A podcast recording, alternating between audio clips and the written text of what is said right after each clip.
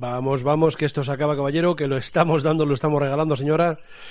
Parece que sí que esto se acaba, me refiero al confinamiento, de lo otro del coronavirus y de las secuelas que va a dejar en nuestra sociedad y en nuestro subconsciente individual y colectivo. Nos va a costar mucho más eh, librarnos, eso es un hecho. Y de la crisis económica mundial, de eso ya ni hablamos. Pero de esa yo creo que iba a llegar de todas formas, así que de esa yo ni me preocuparía. Al fin y al cabo ahí tenemos a nuestro gobierno regalando un dinero que no tiene a gente que, que bueno, no sé si lo, si lo necesita realmente. Mejor dicho, sí, sí que necesita dinero, pero no limosna, no le limosna de un gobierno que no ha estado a la altura de las circunstancias, sino el dinero que le produzca su trabajo, su talento, su esfuerzo. Esa es la diferencia. Los españoles necesitamos trabajo, no subvenciones. Pero no quiero meterme en este tema porque, porque en eso, como en casi todo, lo que yo pienso da igual. Además, como dijo lo de un oyente, eso es eh, tema de debate, de bar de bar y de cerveza adelante. Así que vamos a dejarlo. En fin, que ya vamos recuperando la libertad poco a poco vamos sacando la cabeza, aquellos que la mantengamos medianamente en su sitio, porque por el camino se nos han quedado muchos, demasiados, los mejores. Aquellos que se dejaron los cuernos en la calle corriendo delante de los grises para que nosotros tuviéramos eh, a día de hoy la libertad y la democracia que pisoteamos cada día sin sonrojarnos, simplemente porque no sabemos lo que es vivir sin ella.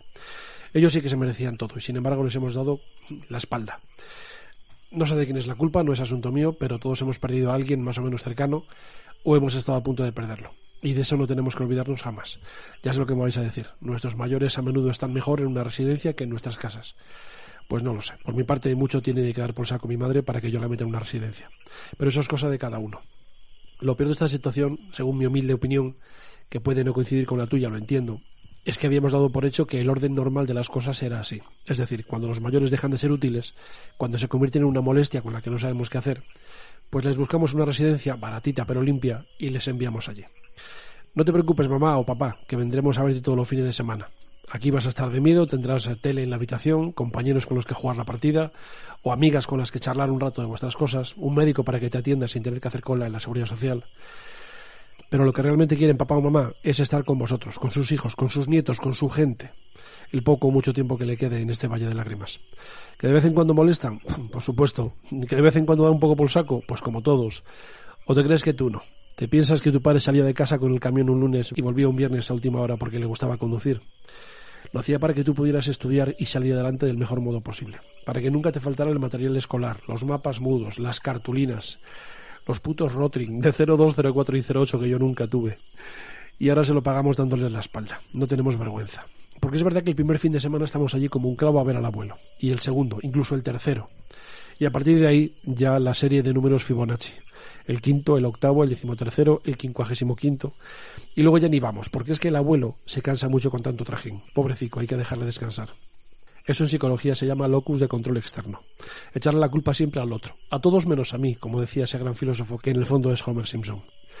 Poniendo un símil de fútbol, que es el gran ejemplo que todo el mundo entiende, la culpa de que hayamos perdido el partido es del campo por estar tan irregular, del balón por no entrar, o del árbitro que está comprado o nos tiene manía. Nunca le echamos la culpa a nuestra propia incapacidad. Así de egoísta es nuestra naturaleza.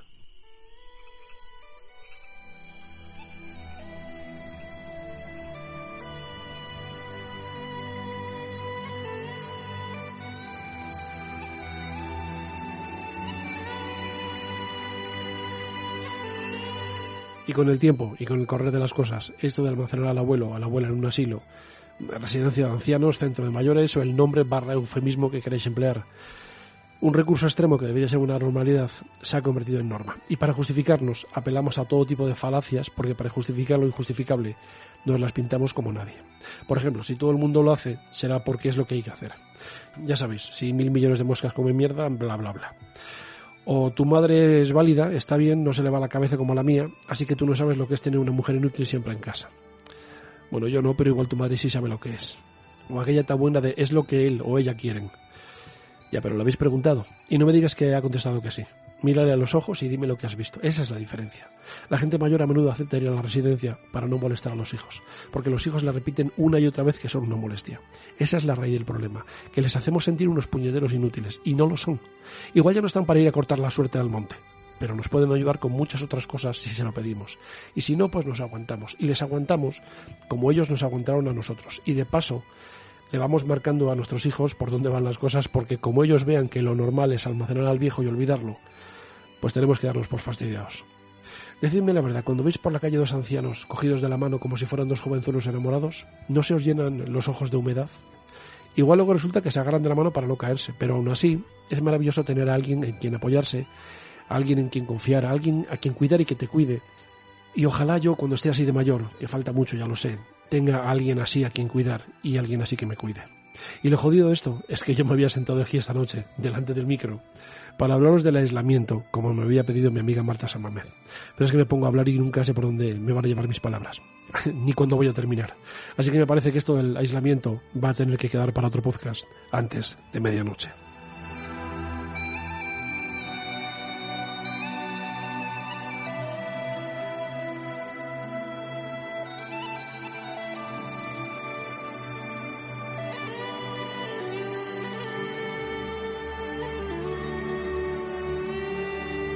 Buenas noches, ¿qué tal va eso del desescalamiento o la desescalada o el desconfinamiento o como carajo se diga? Que me parece que estamos ante la palabra del año, que vaya tomando nota la RAE. Desescalada. ¿No era más sencillo decir vuelta a la normalidad? ¿Qué ganas tiene todo el mundo cuando entra en política de, sonar diferente? Con lo fácil que es hablar como si entendieras lo que dices y como si quisieras que la gente entendiera lo que dices. En fin, que hoy es viernes día 12 de, de junio y os tengo que pedir perdón por la voz que se me ha quedado como cada año, pero ha sido volver a la península y atacarme el monstruo de la alergia, la alergia estacional y la astenia primaveral también, que me ha dejado la laringe y el cuerpo en general hecho polvo. Ya pasó, más o menos, ya estoy otra vez aquí. Y además estoy contento, estoy loca de alegría porque por fin me han dado permiso en el, en el curro para poder estar unos días con mis hijos. He vuelto a León, me he pegado una paliza de coche de no pero por fin estoy con ellos y ahora su madre va a poder descansar un poco, que también se lo merece, que ella tampoco ha dejado de currar toda la, toda la cuarentena. La verdad es que se han portado todos como jabatos y lo tengo que decir. Enhorabuena para ellos. En fin, que ya soy feliz otra vez, plenamente feliz, eh, aunque sea por motivos egoístas. Y ahora hay que disfrutar de este verano como se pueda, como se pueda o como nos dejen, sobre todo con la familia y con los amigos, aunque sea a distancia social. Venga, vamos a ver si alguien descubre la vacuna prontito ¿eh? y reeditamos, no sé, el amor libre de los 60. ¿eh? Yo me apunto. Yo creo que se lo debemos a nuestros hijos y también a nuestros mayores. Yo el primero, porque en estos últimos años no hemos estado con ellos tanto como nosotros y ellos hubiéramos querido. Así que en cuanto se pueda, prometedme que los que aún podáis, que les vais a ir a ver y les vais a dar una chuchón de campeonato. A la mierda la distancia social, que un día es un día. Yo este mismo viernes o cuando se pueda, cojo la moto y me llevo a mi madre al mejor restaurante de Santander, ella y yo solo, si hace falta, a un restaurante o al bar o al McDonald's o donde sea, una tapa de rabas o lo que haga falta, pero ella y yo juntos porque lo importante es decirle que la, que la quiero y que la he echado mucho de menos y que he estado muy preocupado, aunque supongo que ya lo sabe. Bueno, basta ya que esto parece sorpresa, sorpresa o yo qué sé, corazón, corazón o como sea. Una cosa que os quiero comentar. Ya sabéis que el podcast eh, acaba esta última semana de junio, o la primera de julio, no lo tengo claro todavía, pero bueno, que acaba a final de mes. Así que el podcast de despedida será más o menos por esa fecha. Creo que será la despedida de esta temporada de DM y al menos de momento la despedida definitiva del podcast. Ha habido oyentes y oyentas que me han intentado convencer de, que siga y reconozco que algunos casi lo han conseguido, ¿verdad, Susana? Pero espero que lo entendáis. Son cinco años ya de, de, ADM, cinco años haciendo este podcast, cinco años acabando la intro con la famosa frase antes de medianoche, cosa que no siempre ha sido sencilla. Cinco años más otros dos de precuelas, de programas preparatorios, de entrenamiento, como queráis llamarlo, aprendizaje, que fueron Welcome to Freakland y Apadrino un Friki. Los dos en la emisora en la que todo empezó, W Radio La Virgen del Camino programas en los que aprendimos a hacer radio primero y a hacer podcast después y que os recomiendo si queréis echaros unas risas porque son impagables. Yo he escuchado el, primero de todos y la verdad es que no puedo pasar más vergüenza. Lo cierto es que lo pasábamos muy bien grabando aquellos podcasts que no encontraréis en, el canal de iVoox de antes de medianoche, pero sí en iVoox, solo tenéis que poner el nombre y enseguida aparecen. Y así podéis ver la, la buena intención y también la poca idea que teníamos al principio, allá por la prehistoria. Y aún más atrás en el tiempo, si tenéis ganas de escucharme, pues podéis ir a Rumbo Infinito, donde yo era el último mono literalmente, pero donde aprendí lo que debía y también lo que no debía hacer en este mundillo, que de todo se aprende.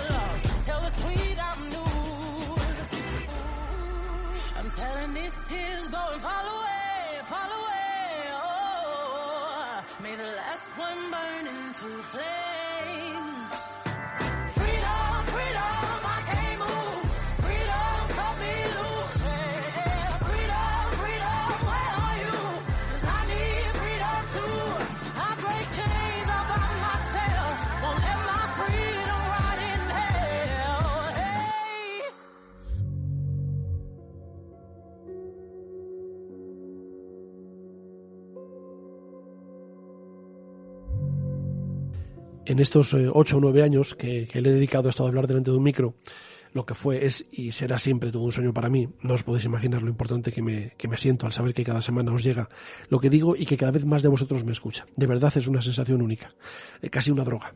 El dinero está bien, no digo que no, Poder dedicarse profesionalmente a esto debe ser la leche, pero esta sensación es otro rollo. Como digo, en estos años hemos eh, sido testigos de la historia. Yo creo que alguna vez ya lo he explicado. Para mí, cada cosa que ocurre en el mundo se convierte en historia a medida que va ocurriendo.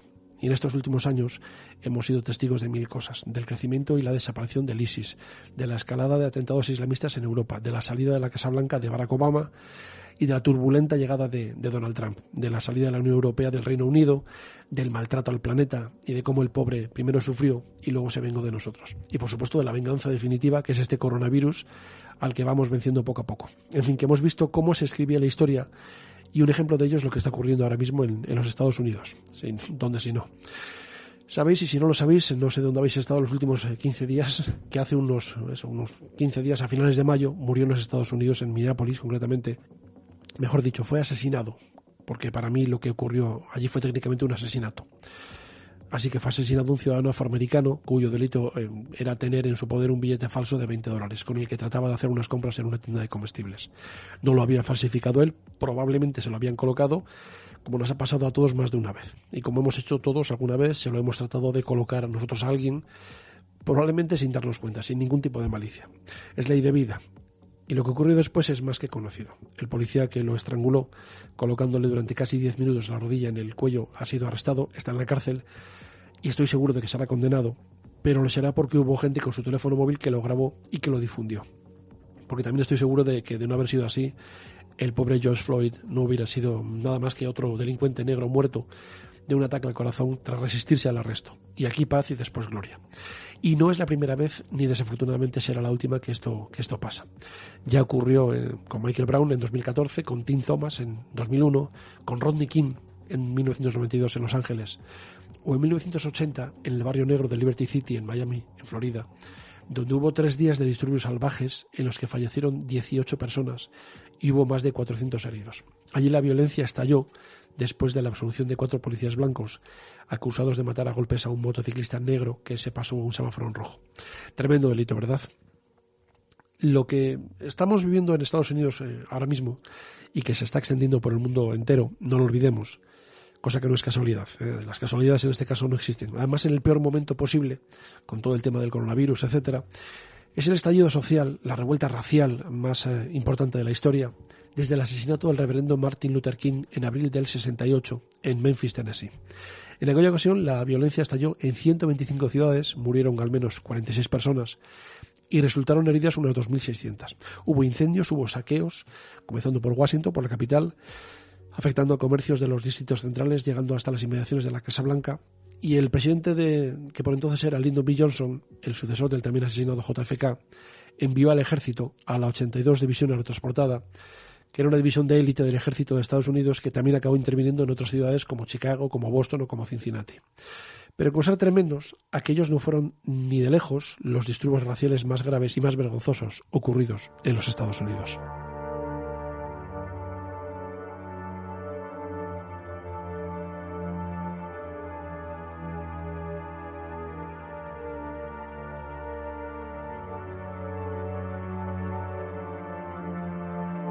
Lo que os voy a contar ahora es algo que los estadounidenses no suelen saber. El poder establecido se ha encargado de que los estudiantes pues no lo encuentren en su libro de texto, pero lo cierto es que es una verdad a gritos contada por los hijos y los nietos de los que sufrieron aquello, y que nos puede servir para entender lo que sienten los negros estadounidenses, no lo olvidemos, tan estadounidenses como los que más, cada vez que uno de los suyos ve sus eh, derechos civiles pisoteados. Y ese es el motivo por el que cíclicamente están en estos motines. Estos disturbios que, por supuesto, muchos aprovechan para otras cosas que no son protestar. Aquello ocurrió hace ahora 99 años, en el próspero distrito negro de Tulsa, en Oklahoma, y fue una de las masacres raciales cometidas en Estados Unidos más cruel, más sanguinaria y más sin sentido que os podéis imaginar. Tanto que incluso en aquellos lejanos años, cuando todo se supo, el país entero se sintió tan avergonzado durante años que trató realmente de olvidarlo. De hecho, aquel suceso solo pudo ser investigado a fondo y la injusticia reparada en cierta medida en 1997, es decir, setenta y tantos años después. Aquello se llamó la Matanza del Wall Street Negro y ocurrió en 1921. La historia fue particularmente dolorosa para la minoría negra porque sucedió en Greenwood, un distrito de Tulsa, en Oklahoma, que era un estado del sur donde la comunidad negra había logrado prosperar a pesar de todos los pesares. No olvidemos, eh, estamos hablando de los años 20.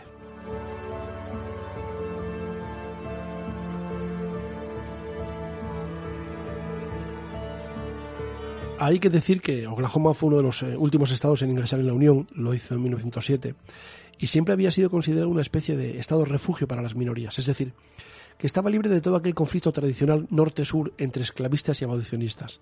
Sin embargo, en cuanto al clima ideológico y también demográfico, Oklahoma era en el fondo un estado sureño. Pero allí en Tulsa, eh, los afroamericanos habían abierto tiendas, habían abierto comercios propios y estaban alcanzando, en cierta medida, el sueño de ser una especie de clase media, regentando sus propios talleres, pequeños negocios como cines, librerías, hoteles, restaurantes. Había incluso clínicas dentistas regentadas por negros, lo que era algo inaudito en aquellos tiempos.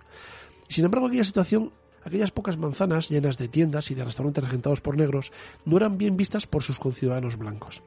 Evidentemente en Tulsa, aquel año, no lo olvidemos, 1921, lo repetiré varias veces, todavía existía la segregación racial y, por ejemplo, había aseos separados por el color de la piel eh, para blancos y para negros. De hecho, los negros debían instalarse en guetos porque tenían prohibido, por ley, hacerlo en los barrios en los que tres cuartas partes de las residencias fueran de otra raza. Hay que decir que esta ley, que obligaba a aislarse en, barrios negros, eh, fue considerada inconstitucional en 1916, pero la verdad es que nadie le hizo ni caso y aquello se seguía aplicando. Durante el verano del año 20, de 1920, la tensión había ido en aumento, pero no había llegado a mayores. Fue el llamado verano rojo, y en él estallaron disturbios en ciudades por todo el país. Disturbios originados principalmente por agresiones de blancos contra negros, no solo estadounidenses, sino también inmigrantes europeos que acababan de llegar al país y que rivalizaban con los negros estadounidenses por el empleo. Algunos de los disturbios más graves tuvieron lugar en Arkansas, el estado vecino de Oklahoma, donde más de 200 campesinos negros fueron tiroteados impunemente tras reunirse con sindicalistas para reclamar mejoras salariales. Evidentemente los ánimos en Tulsa estaban muy caldeados en mayo de 1921, cuando se produjo el incidente que provocó todo este desastre. Hace casi un siglo en este mismo lugar se encontraba la dinámica y floreciente comunidad afroamericana de Greenwood. Era tan próspera que acabó recibiendo el sobrenombre de la Wall Street Negra, hasta que, sin saber por qué, en un solo día desapareció. La masacre de Tulsa se cobró muchísimas vidas y despojó a las víctimas de sus propiedades y ahorros. Durante mucho tiempo, este horrible capítulo de nuestra historia fue silenciado e ignorado. El incidente fue increíble. Os juro que lo he tenido que comprobar varias veces porque no me lo podía creer. 30 de mayo de ese año, 1921, un limpiabotas de 19 años llamado Dick Rowland, afroamericano, es acusado de agredir a Sarah Page, una adolescente blanca, en el ascensor de un centro comercial. No era verdad, todo había sido un malentendido según las conclusiones de la investigación posterior, lo que había sucedido realmente era que Rowland había pisado accidentalmente sin querer el pie de la joven, motivo por el que ella había gritado de dolor y él le había pedido disculpas. Pero ella había gritado de dolor, como hubiera hecho cualquiera, provocando que la gente, blancos todos, acusaran al negro de haberla atacado. Le acusaban personas que no habían visto lo ocurrido, pero que inmediatamente avisaron a la seguridad y Dick Rowland fue llevado al calabozo y casi de inmediato los rumores se dispararon por toda la ciudad. Ese fue el problema, la rumorología. Por un lado, los blancos habían hecho correr una versión exagerada de los hechos, mientras que los negros decían que Rowland había sido linchado salvajemente por la policía en comisaría. Ambas cosas eran falsas, ambas versiones eran igual de mentirosas, pero eso a la masa le da igual. Los manifestantes de ambos lados se congregaron frente al juzgado y se desataron los enfrentamientos. En ese primer choque fallecieron 12 personas, 10 de ellas blancas y dos negras. Y en ese momento entró en escena la prensa y todo se desató. Se les fue de las manos. El periódico local, el Tulsa Tribune, publicó una editorial llamando a sus lectores a iniciar una especie de caza del negro y lo que sucedió a continuación en la madrugada del 1 de junio fue un auténtico baño de sangre. Cientos de personas blancas de todo el país marcharon hacia Greenwood armados hasta los dientes. En Tulsa, hombres, mujeres y niños de color fueron sacados de sus hogares y fueron asesinados a tiros en las calles. Durante seis horas hubo incendios, violaciones, tiroteos. Incluso el área de viviendas y comercios de afroamericanos fue bombardeado por la aviación en una de las mayores barbaridades, de las mayores atrocidades cometidas por el gobierno de Estados Unidos contra sus propios ciudadanos. Por supuesto, miembros destacados del Ku Klux Klan participaron en las matanzas, comandaron esas matanzas. Al final, hasta 36 calles que habían recogido en su día prósperos negocios y preciosas viviendas, todas ellas de afroamericanos, fueron reducidas a cenizas. Murieron al menos 300 afroamericanos y otros 10.000 lo perdieron absolutamente todo. De un plumazo, el poco o mucho progreso que habían logrado los negros en aquella ciudad fue borrado del mapa, y los que sobrevivieron se marcharon para no volver nunca más hartos de aquella situación y de los problemas que les iban a venir después. Esta masacre fue investigada, como digo, en 1997. Y la conclusión más desoladora de todas las que se extrajeron en aquella comisión fue el inmenso grado de connivencia entre las autoridades políticas y los ciudadanos blancos causantes de aquella masacre. El gobierno toleró cuando no instigó aquella masacre. Por supuesto, nadie fue condenado por lo ocurrido. Los cuerpos fueron sepultados en fosas comunes y el número oficial de fallecidos se estableció en 39, aunque probablemente se acercaron más al medio millar. En aquellos días, como puede acabar ocurriendo ahora en Minneapolis, Washington movilizó a la Guardia Nacional para proteger a los eh, masacrados negros. No, por supuesto que no. Los militares se instalaron en un barrio residencial blanco para protegerlo de un contraataque negro que por supuesto jamás sucedió, porque cree el diablo que todos son como él. Lo ocurrido en, en Tulsa hace casi un siglo fue deliberadamente olvidado, eliminado de los libros de historia estadounidense. Se trató de extender sobre todo lo ocurrido un manto de silencio, de vergüenza si queréis. Se sacó todo aquello de la historia oficial. Nunca apareció en los programas escolares. Pasaría un cuarto de siglo hasta que el primer relato académico de los hechos llegó en forma de tesis doctoral. Fue en el año 1946, pero su contenido nunca llegó más allá del ámbito estrictamente universitario. En 1971, medio siglo después de los hechos, se produjo el primer acto público de homenaje conjunto por parte de supervivientes negros y blancos en una iglesia. Y como digo, en el año 97 se creó esta comisión para investigar los disturbios, una investigación que concluyó en 2001 con una serie de recomendaciones que incluían compensaciones económicas para los descendientes de las víctimas y un memorial dedicado a los fallecidos, monumento que fue terminado en 2010 el año pasado se estrenó una serie, HBO, creo que fue la, que la estrenó, que se titula Watchmen y Los Vigilantes, se puede traducir, que transcurre precisamente en Tulsa, en Oklahoma, y que gira en torno a este racismo, a este supremacismo blanco en una sociedad estadounidense ficticia, una especie de distopía, ambientada en un futuro relativamente cercano. Y la causa principal del problema en esta serie es que a un presidente norteamericano progresista se le ocurre nada más y nada menos que cumplir lo pactado y reparar económicamente el daño causado a los descendientes de, las víctimas de aquella masacre, por supuesto, siguiendo las conclusiones de la Comisión del 97, que por cierto en la realidad nunca jamás se han llegado a aplicar. Ese es todo el problema y ese es el inicio de la serie. No la he visto entera, pero el planteamiento, los primeros capítulos no tienen mala pinta. Plantea una distopía muy extraña, medio futurista, medio retro, no sé, habrá que, habrá que verla. No me entendáis mal, ¿eh? Todo esto que os he contado es historia, no es opinión, y no estoy justificando para nada los saqueos, ni la violencia, ni los disturbios, ni nada parecido. En absoluto, las cosas no se consiguen con violencia. Pueden que en cierto modo sea, sea rabia contenida, pero es que en estos casos es mejor esperar unos días y ver si las autoridades hacen cumplir la ley, que parece que es lo que va a ocurrir en este caso el policía presuntamente asesino irá a la cárcel exactamente igual que si hubiera sido cualquier otro ciudadano norteamericano. Y si no, ya es un tema diferente. Pero no hay que tomar decisiones graves tan en caliente, por las consecuencias que puedan tener esas decisiones. Pero fijaros, tampoco creo que se consiga nada hincando la rodilla o obligando a los demás a hincarla. Reconozco que siempre he tenido problemas graves para posar mi rodilla en tierra. Eh, son cosas mías. Pero en todo caso, el problema de los Estados Unidos es más grave de lo que nosotros eh, sentimos desde aquí, desde la vieja Europa. Porque fijaros, cuando vi en televisión las imágenes del, del vil asesinato de George Floyd, yo no vi a un blanco pisándole el cuello a un negro. Yo lo que vi fue a un policía haciendo mal su trabajo, extralimitándose, cometiendo un delito, motivo por el cual debe y va a ser castigado. Pero es que yo no vivo en Estados Unidos, sino en España. Y la diferencia es enorme. Me cuentan los que viven allí, por, por ejemplo, mi amiga Leti, nuestra embajadora en California, que en los Estados Unidos hay una cosa que es el factor racial.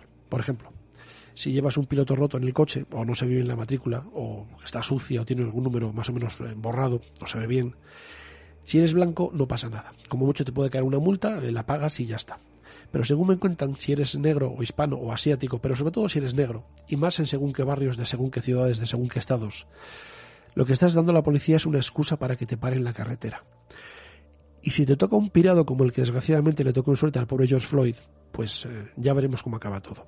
Y eso, esa inseguridad jurídica, esa violencia sistémica, esa desigualdad en el trato de personas con hipotéticamente los mismos derechos, pues no es de recibo en el país de la tan cacareada libertad. Es un, en un país en el que todos eh, deberían ser iguales, pero que al final no lo son. Y yo creo que ese es la raíz del problema, la desigualdad entre unos y otros. Una desigualdad que algunos aprovechan para arrimar el asco a su sardina, cosa que me parece inevitable. Inevitable porque vamos hacia una sociedad en la que cada uno trata de tirar de lo suyo para que le crezca. Ese también es el problema.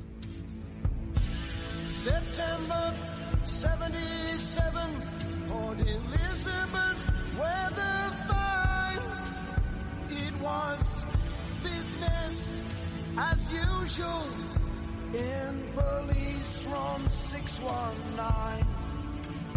Oh, because, because, because, because. Oh, because, because, because,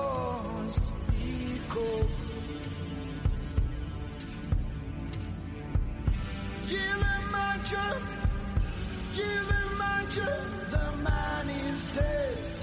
The man is dead.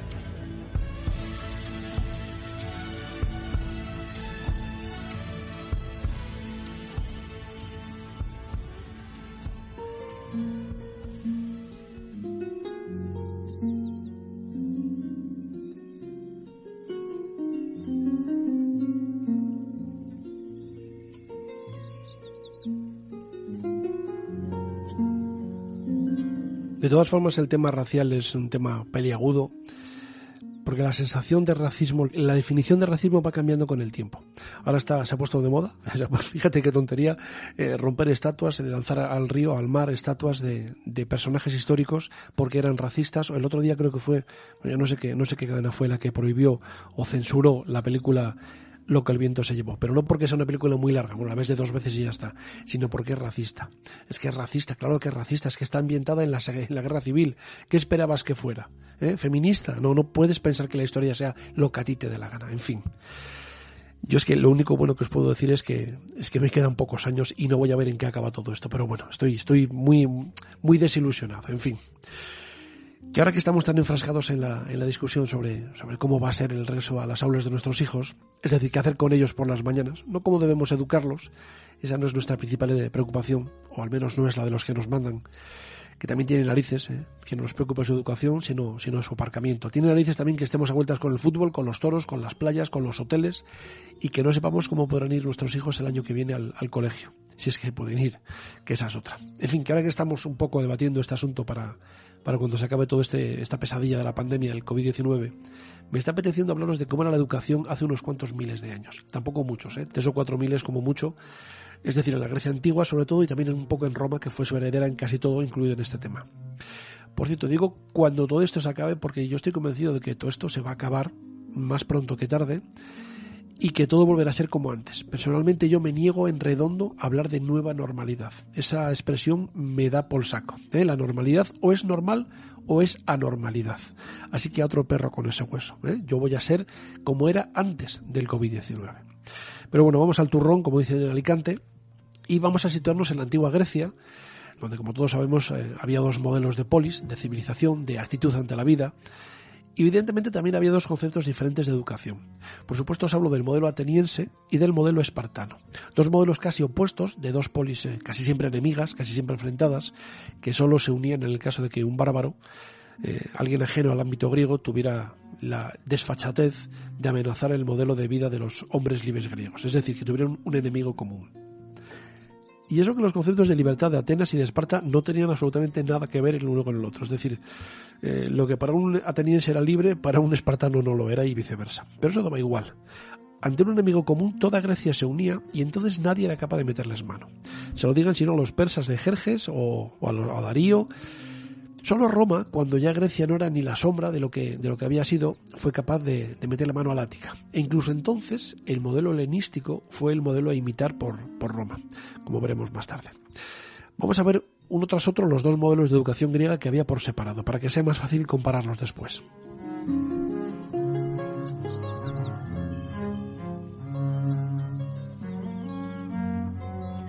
En principio hay que decir que de la, de la educación ateniense en la llamada Edad Oscura apenas tenemos datos. Ni de la educación ni de casi nada. Por eso se llama Edad Oscura, porque no tenemos datos. No porque hubiera poca luz en las casas. Esta época iría más o menos eh, entre el 1200 a.C. y el siglo VIII a.C., es decir, desde el colapso de Micenas a esta época arcaica. En estos cuatro siglos hay una enorme escasez de datos de todo tipo, escasez de datos documentales, por supuesto, pero también arqueológicos, porque lo cierto es que de esta época todo lo que tenemos son conjeturas. Aparentemente es un periodo de decadencia cultural en el que los griegos van perdiendo poder poco a poco, dicen los que saben que a manos de los llamados pueblos del mar, aquella civilización desconocida que apareció en la historia de repente, que se cree que llegó a reinar nada más y nada menos que en Egipto, y que se llevaron por delante civilizaciones tan poderosas como por ejemplo la hitita, y que curiosamente no sabemos quiénes eran, ¿eh? no tenemos ni idea. Las hipótesis son muchas y algunas muy raras. Se habla de pobladores eh, extindidos de Creta o de la propia Micenas, de los filisteos, de los troyanos, de pobladores de la, de la península itálica, de Anatolia también quizá. Los de siempre hablan de los atlantes, por supuesto, de los extraterrestres, pero lo cierto es que no se sabe nada. En época arcaica ya las cosas son diferentes. En el periodo en el que las cosas eh, se empiezan a poner griegas, se empieza a formar lo que será la civilización griega clásica, en la que la cultura será patrimonio casi exclusivo de los aristos, de la aristocracia, de los griegos más eh, principales, empezando por los reyes, por los basileos. Hay una lengua griega común, una lengua koiné, un griego que con ciertas diferencias se habla por todos los pueblos indoeuropeos que poblan el Ática. Los aqueos, los dorios, los jonios, los eolios, los acadios. Aquellos inmigrantes del norte que dominaron a los eh, habitantes autóctonos de Grecia, los pelasgos, que eran los primigenios habitantes de la Hélade. Y es en este periodo cuando encontramos el gran referente de las letras griegas, el gran Homero, en el hipotético caso de que Homero fuera alguien físico, con ojos y manos, que no está nada claro, pero que sea como fuera nos dejó en sus obras los primeros y más importantes eh, conceptos de la educación griega. En la Ilíada, que es un libro muy recomendable, aunque un poquito denso de leer, pero es muy recomendable, aparece por primera vez la palabra paideia, es decir, la educación. Pero no solo la educación como proceso de enseñanza, sino que la paideia griega era un concepto bastante más amplio. Era literalmente el proceso completo de crianza del niño el proceso de desarrollo en todos los aspectos, no solo en cuanto a conocimientos, que también, sino también físicamente, de actitud vital, de conciencia política, de búsqueda de la arete, es decir, búsqueda de la excelencia del ideal educativo griego, que es un palabra que se inventó Homero, como digo, en el caso de que existiera, y que es un concepto complicado. Eh, ¿Qué era este arete, este ideal educativo? Bueno, pues era un concepto muy abstracto, algo parecido a la virtud, que reunía en un solo concepto la nobleza, el orgullo de ser griego, el respeto a los dioses, la, búsqueda de la excelencia, el tratar de ser siempre mejor para sí mismo, pero también para la polis. No hablamos tanto de conocer tal o cual profesión, eso era otra cosa, sino de entender el modo de vida ateniense. Es decir, de formarse no como herrero o como alfarero o como escultor, sino como ateniense. Ese era el fin de la educación, capacitar al ciudadano ateniense para pensar, para hablar y para actuar como un correcto ciudadano de la polis. Los conceptos, los, conceptos aprendidos, la, educación de leer, eh, escribir, eh, todo eso era un tema diferente. Como digo, esta arete era un concepto muy complejo que abarcaba a su vez aspectos tan abstractos como la andreia, que era la hombría, el valor, la valentía, la sofrósine, que era el equilibrio, entendido este equilibrio como moderación en todo, ¿eh? en la comida, en el sexo, en el ocio también, y le decayó Siné, que era la justicia como concepto sobre el que se sustenta todo el aparato político ateniense. Otro aspecto muy importante de esta educación era la tecné, es decir, el entrenamiento físico, deportivo, el manejo de armas, pero también la formación en las artes, en la música, en la danza. No olvidemos que el ideal masculino griego era el hombre completo, el hombre capaz de responder igual en una batalla, en el ágora y en una discusión sobre filosofía o sobre historia. La idea no era darle al niño una cultura determinada o aportarle una serie de conocimientos, sino formar íntegramente al futuro ciudadano griego. Eh, futuro ciudadano griego masculino, por supuesto. De las mujeres hablaremos más tarde, porque el ideal de mujer griega no tenía nada que ver con el de hombre. Como digo, el objetivo de la paideia era crear al griego completo. Esto igual no se entiende bien. Bueno, quiero decir que el ciudadano griego aspiraba a ser siempre el mejor, en la pelea, en el ágora, en el simposio. Claro ejemplo, Genofonte, gran combatiente, gran pensador, discípulo de Sócrates, si no recuerdo mal, también de Osícrates, el creador del concepto de paralelismo, Bueno, pues Genofonte fue conocido por todos por haber sido la anábasis, el camino hacia adelante, y por ser el comandante, el militar comandante de los 10.000, aquella tropa de élite de oplitas que se pasearon por la Jonia sin que los persas tuvieran narices de importunarlos. Genofonte era el ideal de griego completo, guerrero, pensador, filósofo. Ese era lo que buscaba la educación, la paideia griega. ¿Y cómo se educaba a los niños griegos en estos conceptos? Bueno, pues gracias a la mímesis, es decir, a la capacidad innata de los niños para imitar a los demás. Eh, imitar a los dioses y a los héroes primero, pero más tarde también a los deportistas, a los filósofos. Por ejemplo, aprendiendo a recitar de memoria grandes fragmentos de los escritos de Homero, aunque luego no se supieran realmente lo que querían decir. Hay que decir que este mismo modo de aprender también lo utilizan otras muchas culturas, incluso a día de hoy, eh, culturas en las que se aprende a recitar libros sagrados de memoria, aunque no sepan, no tengan ni idea de lo que quiere decir. Eso es religión, no es en absoluto lo mismo que educación. El que podríamos calificar como precursor de la filosofía clásica griega, Hesíodo, siglo VIII a.C., más o menos, autor de la obra Los trabajos y los días, nos habla de este concepto, de esta paideia homérica, y lo hace dando a entender que la, que la educación era patrimonio que es exclusivo de la aristocracia. Aunque también elogia esa educación, no tanto como concepto, ¿eh? como, como aspiración, sino más bien como aplicación práctica, ¿eh? en el trabajo, en el día a día. Es decir, según su obra, en los trabajos y en los días, como es lógico. Para él la paideia era el arte de formar griegos justos, eh, griegos esforzados, sencillos en sus gustos, no exagerados, austeros más bien, pero también duros, esforzados en el combate, caballerosos, tipos a imitar por los niños, ideales a imitar por los niños, no por los futuros griegos. Los dos grandes pensadores de la antigüedad, es decir, Homero y Hesíodo, nos hablan de conceptos muy similares, pero no necesariamente idénticos. Homero nos habla de la, de la temis, del orden universal que rigen todas las cosas, de las leyes de la naturaleza que son diferentes a las leyes del hombre. Sin embargo, Hesíodo nos habla de la dique, del orden correcto de la sociedad. Un orden que proviene de otro concepto muy curioso que es el etos. El etos es la ética, la ética que es diferente para cada pueblo, que no tiene además por qué coincidir con las leyes de la naturaleza, es decir, cada cultura tiene una ética diferente que puede ser diferente a la ética de la naturaleza. Todo esto en época arcaica. ¿Eh? Más adelante llegamos a la Grecia clásica, al siglo V a.C., el siglo de, Pericles, del Partenón, del enfrentamiento de Atenas con Esparta, de las guerras del Peloponeso. Y hay que decir que pese al esplendor que nos muestran las obras de arte y los edificios de esta época, para Atenas esta época clásica no fue un camino de rosas ni mucho menos. Fue una época tremendamente inestable, con una polis en manos de grandes personajes, grandes protagonistas de la historia, pero todos ellos con un lado oscuro bastante importante. Por ejemplo, Dracón. Dracón fue un arconte ateniense al que se le ocurrió tratar de quitarle a los nobles, a la nobleza, a los, a los aristos, muchas de las prerrogativas que tenían, como paso previo al establecimiento de una verdadera república. ¿Y cómo lo hizo? Bueno, pues lo hizo legislando, es decir, poniendo las leyes por escrito. Y diréis, ¿eso es eh, suficiente? Bueno, pues sí, porque hasta entonces las leyes eran transmitidas oralmente de padres a hijos, de ancianos a jóvenes eran leyes casi consuetudinarias, transmitidas casi por, Radio Macuto, que se iban modificando en función de lo que le interesaba a tal o cual noble en tal o cual momento. Y Dracón, con esa legislación, acabó con todo esto. Las leyes que le propuso al principio fueron muy exigentes, de ahí lo de leyes draconianas, de ahí lo de leyes draconianas, pero a la larga este hecho de tenerlas por escrito supuso la posibilidad de discutirlas y por lo tanto de modificarlas, porque ya había un texto real, algo negro sobre blanco, sobre el que se podía trabajar y de este modo se eliminaba la posibilidad de que un caso de justicia quedara al arbitrio de, tal o cual noble que era lo que se hacía hasta entonces. Es decir, Dracón puso las leyes por escrito y ese fue un gran paso para la justicia o Solón. Solón es el otro gran legislador de esta época, uno de los siete sabios de Grecia. No sé si os he hablado de los siete sabios de Grecia alguna vez. Me suena que sí, pero nunca está de más hacer un repaso. Porque tienen una leyenda muy bonita detrás. Algún día os hablaré de ellos. Bueno, siglos séptimo al cuarto antes de Cristo, periodo clásico, periodo de tiranías, de guerras, como he dicho, las guerras del Peloponeso, las médicas, eh, enfrentamiento entre Atenas y Esparta, cada una con sus eh, polis asociadas y en lo que nos interesa es el periodo de la consolidación de la paideia ateniense, probablemente por ese interés ateniense de marcar eh, ciertas distancias con el concepto de educación espartana que veremos luego. Lo básico, los conceptos de los que partía esta educación, esta paideia ateniense, eran el nomoi y el etos.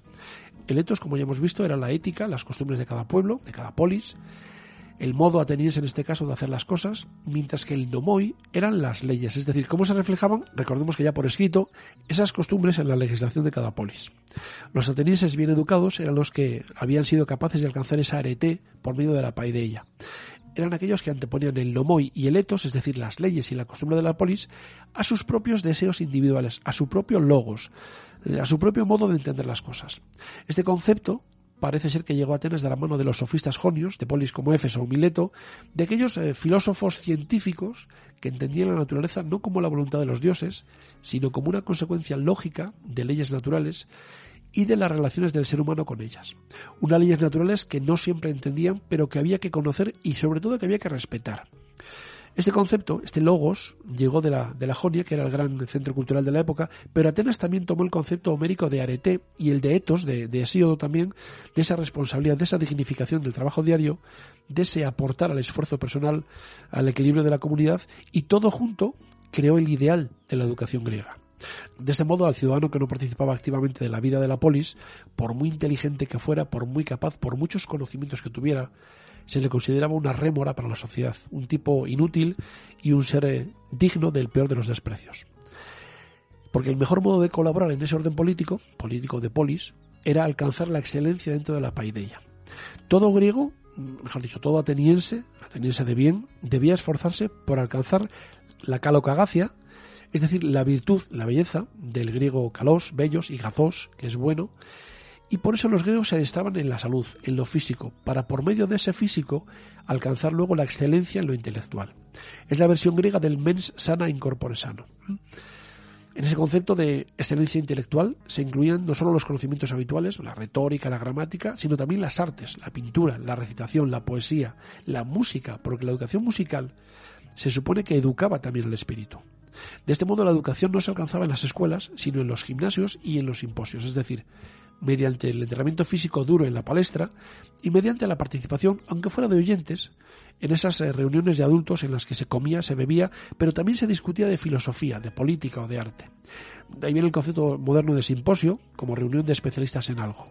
En estos eh, simposios, los ancianos, tampoco mucho, eh, más o menos la edad que tengo yo ahora, que no es mucha, le transmitían sus conocimientos a los más jóvenes dentro de la relación del, del Erastés y el Erómenos, el, del maestro y el alumno, bueno, no es exactamente así, pero nos vale el ejemplo, una de las obligaciones del Erastés era llevar a su Erómenos a estos simposios donde debía formarse como un buen ateniense. Este concepto es interesante porque dentro de este concepto de mímesis, del que os hablé antes, dentro de esa capacidad innata de imitación del niño, era importante el ejemplo que se diera a ese niño. Porque el padre estaba en otras cosas, casi nunca o casi nunca era el que criaba a sus hijos, tenía que buscar entonces a un erastés adecuado para su hijo, un modelo a imitar, un tipo que le enseñara todo lo que un buen griego tiene que saber. Y durante los primeros años el niño se criaba en el gineceo, en el ámbito del hogar, junto a su madre. Y nada más que lo abandonaba para acudir regularmente a la panestra. Pero tras esos primeros años se le asignaba un erastés para que le sirviera de ejemplo vital. Es cierto que hacia el final de este periodo aparece en Atenas la figura del gramaticos, el maestro de escritura, de lectura, de cálculo, pero eso no es una realidad medianamente importante hasta época helenística. Hasta entonces lo principal era el entrenamiento físico, la educación musical y la participación en esas tertulias donde se codeaban con los intelectuales de la época y adquirían sobre todo conciencia de ciudadanía.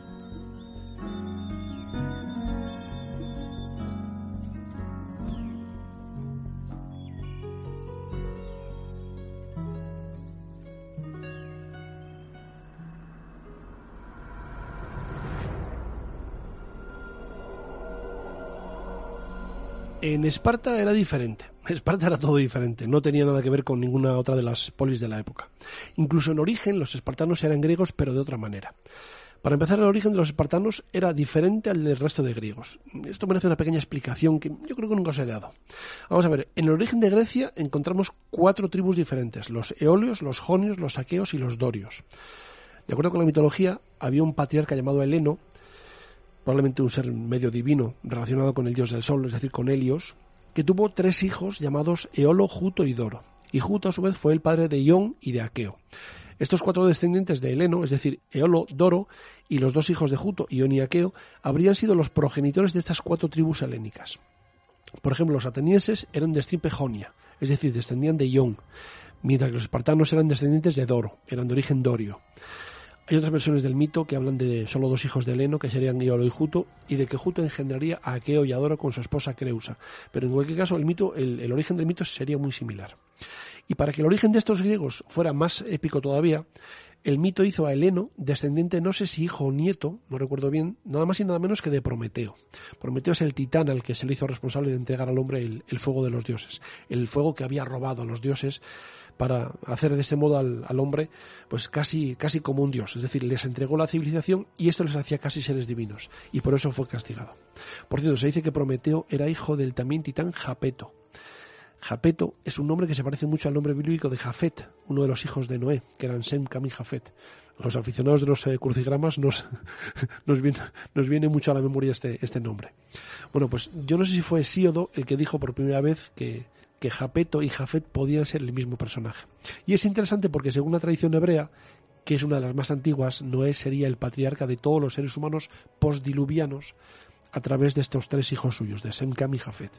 En todo caso, en la Grecia anterior a esas tribus encontramos a los primitivos habitantes del Ática, los pelasgos, como ya os he dicho, junto a otras tribus menores, como por ejemplo los léleges, que según la tradición habrían nacido en la misma Hélade de Pelasgo y Lélege, que serían sus respectivos patriarcas.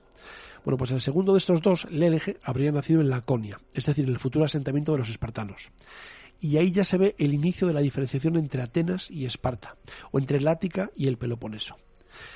En un momento determinado, entre finales del tercer milenio y principios del segundo, siempre antes de Cristo, las cuatro tribus griegas se desplazaron desde el norte, probablemente desde la zona de los Balcanes, y arrasaron estas tribus iniciales que no pudieron resistir y o bien emigraron a su vez probablemente a través del mar o fueron esclavizadas. Este podría ser el origen de los ilotas, de los esclavos espartanos. En definitiva, que el origen de los espartanos y el del resto de griegos era diferente. Es decir, eran medio primos, eh, por ejemplo, hablaban un griego diferente, aunque muy parecido, pero no eran eh, hermanos de sangre. Inicialmente, en la Edad de Bronce, los dorios habrían ocupado algunos eh, territorios del norte de Grecia, pero no habrían alcanzado un nivel de civilización tan alto como lo de los jonios o el de los aqueos que vivían más al sur, en las regiones del Ática o en, el Peloponeso. Según la Iliada, ese sería el momento de la guerra de Troya. En esa guerra, Menelao, que era rey de Esparta, habría ido en, busca de su esposa Helena, raptada por los troyanos, por, por Paris, ya sabéis, conformando una coalición eh, panhelénica. Esto habría sucedido en torno al siglo XII a.C. Ya sabéis que la guerra de Troya eh, teóricamente fue por el rapto de, Helena por parte de Paris, del hijo del rey Príamo de, Troya. En realidad fue un tema de dinero, es decir, Troya controlaba el acceso al, estrecho de los Dardanelos, es decir, al, al de Euxino, y los griegos estaban eh, en contra de que nadie les cobrara por navegar por aquel lugar. Bueno, pues esa Esparta de Menelao, esa Esparta de la guerra de Troya, no era la Esparta de la que estamos hablando ahora. Esa Esparta aparecería unos siglos después, cuando desde el norte llegarían los dorios para invadir el Peloponeso y hacerse con el control de aquellas tierras, asimilando rápidamente su lengua, sus costumbres y su religión. Esa sería la Esparta de, por ejemplo, de Leónidas. Y estos espartanos desde allí conquistarían las regiones de la Argólide, de Laconia y de Mesenia, donde se sabe que siglos después el idioma común era el dialecto griego de los dorios. Es decir, los griegos eran todos griegos, pero tenían orígenes muy diferentes. Y solo en según qué situaciones se unían todos en torno a un enemigo común. Bueno, de esta invasión doria del Peloponeso apenas hay pruebas arqueológicas. Todo lo relativo a Esparta es una especie de misterio. Nos han llegado escritos de, historiadores y de filósofos griegos, como Sócrates o como su discípulo Genofonte, que este último era ateniense, pero que fue gran amigo del rey espartano Agisalao II y que nos contó muchas cosas de esta civilización en particular. Aunque la principal fuente que nos habla de los espartanos es un jonio, se llama Tirteo de Mileto, que escribe alrededor del siglo VII a.C. en dialecto jonio, pero empleando muchos palabras dorios, ¿eh? de modo que pasa por ser el principal poeta espartano, aunque realmente sin serlo. Los espartanos tienen diferente origen, diferente idioma, diferente todo, incluso diferente forma de gobierno, de estratificación social. En época clásica, Esparta era una diarquía, tenía dos eh, reyes al frente de la polis, tenía un consejo de ancianos, la Jerusia, tenía unos éforos, cinco concretamente, que servían de, de freno a los deseos impropios de los dos reyes, y tenía una Cámara de Ciudadanos, una especie de parlamento, de asamblea popular, que era la apela en la que se discutían los asuntos de la ciudad. Por otro lado, la espartana era una sociedad tremendamente clasista, con tres estratos sociales bien diferenciados y casi estancos. Los espartiatas eran los descendientes de aquellos dorios conquistadores, luego estaban los periecos, que eran los ciudadanos libres, libres pero de aquella manera, porque estaban siempre sujetos a la voluntad de los espartiatas, Y luego tenemos a los ilotas. Los ilotas son los esclavos, probablemente descendientes de aquellos primitivos pobladores de Laconia que se atrevieron a desafiar a los dorios, que se atrevieron a combatirles. Es evidente que cuando hablamos de educación espartana nos vamos a, referir a la de los espartiatas, no a los periecos y mucho menos a lo de los ilotas. Y solo a los varones, porque el papel de las mujeres en la sociedad espartana, igual que en la de Atenas, era, era diferente. Parece ser que inicialmente en los primeros eh, siglos de civilización espartana, los dorios eran tan griegos como los que más. Les importaba la cultura, les importaban las artes, la música, pero poco a poco y hacia el siglo VI a.C. van a ir olvidándose de todo esto, de la cultura, de la educación, para centrarse más en el militarismo, en la guerra, en formar soldados más que ciudadanos. Antes del siglo VI a.C. aún encontramos algún que otro poeta, algún que otro músico, pero después de ese momento la sociedad espartana se empobrece culturalmente hasta el punto de que los pocos filósofos o artistas que hablan de ellos son siempre de otras polis y además casi siempre de polis enemigas, de Atenas, por ejemplo. Por lo tanto, sus escritos son sospechosos de no decir la verdad, sino de difundir mentiras un poco para desprestigiar a sus enemigos los espartanos. Este periodo de decadencia cultural coincide más o menos con la aparición en escena del gran legislador espartano, un personaje a medio camino entre la realidad y el, y el mito, que se llamaba Licurgo, y que yo creo que es el personaje más importante en la historia de esta polis.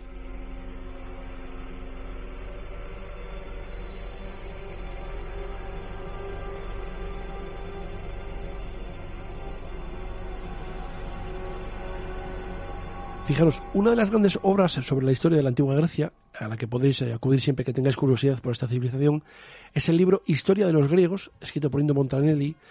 Eh, yo no sé ni las veces que lo habré leído. Bueno, pues para Indro Montanelli, Licurgo fue el tipo que les dio a los espartanos una razón, un propósito para vivir, aunque fuera gracias a una serie de leyes y de normas absolutamente brutales. Por ejemplo, con su famosa receta de la sopa negra de la que yo os he hablado. Acordaos que es una sopa hecha con todo, con todo lo que había por allí, incluida sangre, que era lo que le daba ese color, y que cuenta la leyenda que un ciudadano de Sibaris llegó allí a, Esparta como curiosidad, le probó la sopa negra y después de probarla dijo que no le extrañaba que los espartanos buscaran afanosamente la muerte después de ver la mierda que comían. Pero bueno, ya sabemos todos cómo eran los sibaritas. Una de las cosas más interesantes que dice Montanelli respecto de Esparta es que esta polis no era un estado con un ejército, sino más bien un ejército con un estado detrás. Esto surgiría a partir del siglo IX a.C., gracias a las leyes de Licurgo, de ese personaje oscuro que, que, os digo, ese personaje cruel, que crearía un código legal tan coherente como brutal. Una serie de leyes que harían de la sociedad espartana una especie de experimento militarista extremo en el que por encima de todo, incluso de la propia vida, estaba el Estado, estaba la polis en este caso. Como digo, hay muchas dudas sobre la existencia real de Licurgo. Hay dudas ahora porque para los espartanos no había ninguna duda. De hecho, para ellos Licurgo era el fundador de su civilización. Era su Rómulo y Remo, para que me entendáis. En todo caso, existiera o no, Licurgo imaginó una civilización brutal en la que se subordinarían los intereses privados al bien público, en la que existiría una estructura de base militar en la que solo tenían cabida niños fuertes, niños sanos y niños plenamente convencidos. De hecho, es bien sabido que en esta polis los menos aptos, los más eh, débiles, o los que aparentaban ser más débiles, eran abandonados al nacer o despeñados por el monte Taigetos, en lo que sería la primera política eugenésica de la que se tiene noticia. Y cuenta Indro Montanelli que Licurgo logró imponer estas leyes tan duras gracias a una estrategia eh, literalmente suicida, porque primero hizo jurar a los espartanos que las acatarían hasta su regreso, y después se suicidó para asegurar su aplicación permanente. Es decir, como nunca regresaría, los espartanos siempre estarían aplicando esas leyes. Por supuesto, aquella idiotez no fue idea suya, ¿eh? fue del puñetero oráculo de Delfos, al que Licurgo consultó previamente y que fue el que le dio la, idea. Ya sabemos todos cómo era el oráculo de Delfos. El prestigio en la antigüedad de este tipo fue tal que, que de él dijo Genofonte, que no imitó a otras polis, sino que concibió cosas totalmente contrarias a lo que hacían habitualmente la mayoría de ellas, y que de ese modo hizo a su patria particularmente afortunada. Y yo creo que es cierto. Fijaros si era una rara avis en Grecia que posteriormente los romanos acabarían visitando el Peloponeso como turistas para conocer de cerca aquellos tipos tan extraños. Y viendo cómo eran los espartanos, os podéis imaginar cómo era su educación. ¿eh? Ríete tú de West Point. En teoría, el propósito de Esparta era crear un pueblo libre, un pueblo independiente y un pueblo ponderado. Esa era la idea inicial. Y por eso en las primeras décadas de esta civilización, la educación espartana no era muy diferente a la del resto de, polis griegas. Pero tras Licurgo, como es lógico, apareció ese sistema educativo encaminado a, a crear una sociedad clasista, militarista, cruel, fanática, a la que todos los pirados de la historia, sin excepción, admiramos hasta la médula, porque nos ha dejado algunas de las páginas más maravillosas de la historia y no os hablo solo de las Termópilas, que también. Hay que decir que la educación espartana post-Licurgo se basaba en inculcar al individuo el sentido del deber, el sentido de la obediencia, de la pertenencia a un ente superior como era la, polis. El espartano tenía que ser un tipo leal a los suyos, un tipo austero, resistente, eh, lacónico. Eh, las palabras cuanto menos mejor, no como los, atenienses que no hacían más que hablar. Si los eh, espartanos eran capaces de explicarse con tres palabras, mejor que con cuatro. Bueno, pues para esto los niños eran criados en el hogar paterno hasta los siete años, en el periodo denominado trofé, y a esa edad, con esos pocos años, desde el final de su paideia, eran separados de sus padres y enviados a la Ágoge, la escuela en la que vivirían junto a otros eh, compañeros el resto de su menestrenía, es decir, de su adolescencia, más o menos hasta los 18 años. Inicialmente con estos siete años quedaban bajo la protección de un paidonomos, que era un magistrado que supervisaba su educación, y eran integrados en un cuartel, en una gele, en un campamento militar infantil bajo el mando de un Irén, que era una especie de jefe de equipo, un chico de unos 19-20 años, que era el que realmente se encargaba de su educación. La idea de que Esparta era una polis de analfabetos solo dedicados a la guerra y entrenados desde niños para matar fue cosa de historiadores y de filósofos como Platón o como Plutarco que se encargaron de dejar por escrito que aquellos tipos eran unos malditos ignorantes, unos analfabetos, a los que solo les preocupaba la guerra, estaban todo el día peleando y que para nada se interesaban de la filosofía. Esa es la imagen que nos ha llegado de ellos. Eh, lógico teniendo en cuenta que, como he dicho, fueron sus enemigos los atenienses los que escribieron de ellos y por supuesto lo hicieron sin ningún cariño. Pero lo cierto es que no era del todo así, porque este Irén se encargaba poco a poco de formarles en siete materias esenciales, entre ellas la escritura, la lectura, Homero por supuesto, el cálculo, las matemáticas, pero también por supuesto la estrategia militar, el manejo de las armas, los deportes, la caza. También disfrutaban de la música, de una buena tertulia, de un buen simposio. Al fin y al cabo eran griegos, eran griegos como otros cualquiera. Pero a diferencia de lo que ocurría en el modelo ateniense, desde esos siete años, desde que eran separados de sus padres, los niños ya no eran, ya no eran de sus padres, sino de la polis, y podía hacer con ellos lo que, lo que la polis quisiera. Es, es como lo que nos quiso vender hace poco una ministra del gobierno este que tenemos ahora, pero eso era entonces, hace 3.000 años, en Esparta, ¿eh, señora ministra. Ahora los hijos sí que son responsabilidad de sus padres, no de la polis, no del Estado. Son responsabilidad, mis hijos son responsabilidad mía, y menos mal. Fijaros si era rara esta sociedad, que dado que los espartanos no eran muchos y además su número se reducía continuamente por las habituales guerras en las que estaban siempre metidos, siempre hacía falta nuevos reclutas. Y esa era también la misión de los espartanos, pero especialmente de las espartanas, hasta el punto de que el adulterio estaba más o menos bien visto por la polis, porque este comportamiento podía permitir que un buen soldado diera buenos hijos a la polis, aunque fuera con las mujeres de otros. No me digáis que los espartanos no eran realmente extraños. Bueno, pues una vez en el campamento, eh, ya en manos del Paidonomos, los niños eran divididos en batallones, a la cabeza de cada uno de los cuales se colocaba uno de los reclutas mayores, los hilarchés, y estos a su vez se dividían en compañías con un boagas al frente. Es decir, desde los siete años, desde esa tempranísima edad, los espartanos aprendían a obedecer ciegamente a sus jefes. Y si no lo hacían, eran castigados severamente por ello. Para eso había un sujeto llamado mastigóforos, algo así como el que porta el látigo, que era el encargado de golpear a los alumnos díscolos o poco esforzados, digamos como castigo. No sé si sería con un látigo o con una vara, pero el caso es que los alumnos aprendían las consecuencias de, de pensar por sí mismos o de no darlo todo por la polis. Se les daba poca comida y además se les animaba a conseguirla por sí mismos. Tampoco se les daba ropa ni nada. Es decir, eh, se les animaba a robar. Pero claro, si eran cogidos robando, se les castigaba. Se les castigaba no por robar, sino por haber sido sorprendidos robando. Ahí entraba de nuevo esa figura del mastigóforos. Cuentan un caso, creo que fue Plutarco, si no recuerdo mal, un caso de un niño que robó un zorro y lo metió bajo su manto y que por mucho que le preguntaban, eh, prefirió que el zorro le mordiera, le mordiera y le comiera cachos de carne antes que reconocer que había sido eh, sorprendido robando y ser castigado por el mastigóforo. Hasta ese punto estaban tan convencidos de lo que hacían. Al menos eso nos cuenta Plutarco, que recordemos no era espartano, faltaría más. Y de esta manera pasaba el tiempo hasta los 18 años, edad en la que los espartanos alcanzaban la irenía, la juventud, y eran considerados eh, soldados útiles para la polis. Aunque realmente no accedían a la plenitud de derechos civiles y políticos hasta los 30 años, si es que llegaban. Para nosotros, como 2.500 años después de su esplendor, Esparta es todo un tópico. Eh, pero es que eran tan admirados en aquella época como lo son ahora. Eh, más incluso. Eran admirados y eran temidos. Eran unos aliados fantásticos Pero es que además eran unos enemigos peligrosísimos, sobre todo porque cada espartano tenía bien escrito en su código genético que su vida pertenecía a la polis, es decir, aquello del bien mayor sobre el bien menor, y que el bien de esa polis estaba aún por encima del suyo. ¿Y el mejor modo de servir a la polis cuál era? Por medio de lo que ellos llamaban una bella muerte. Imbuir este sentimiento en el corazón de, cada espartiata era el principal objetivo de la educación espartana, es decir, convencerles de que su vida estaba puesta simple y llanamente al servicio de Esparta. Los griegos os enorgullecéis de vuestra lógica. Te sugiero que la emplees. Puedo reducir a cenizas la tierra que con tanta pasión defendéis. Puedo arrasarla en cuanto me plazca. Piensa en el destino de vuestras mujeres. Está claro que no conoces a nuestras mujeres. Bien podían habernos acompañado, sobre todo después de lo visto.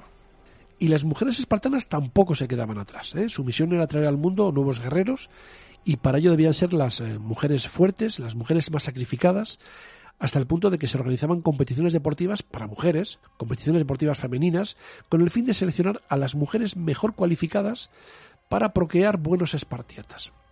Las mujeres espartanas no iban a la escuela, no había una, una femenina o similar, sino que se educaban en su casa, a la sombra de sus madres, pero es que incluso allí la cultura les era totalmente ajena.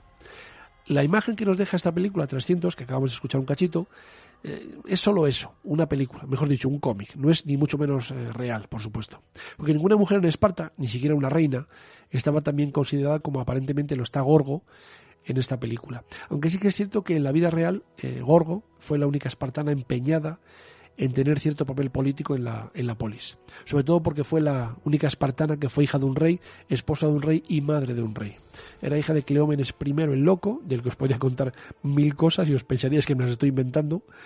Por ejemplo, que se suicidó clavándose mil veces un cuchillo, empezando por los muslos y acabando en el corazón.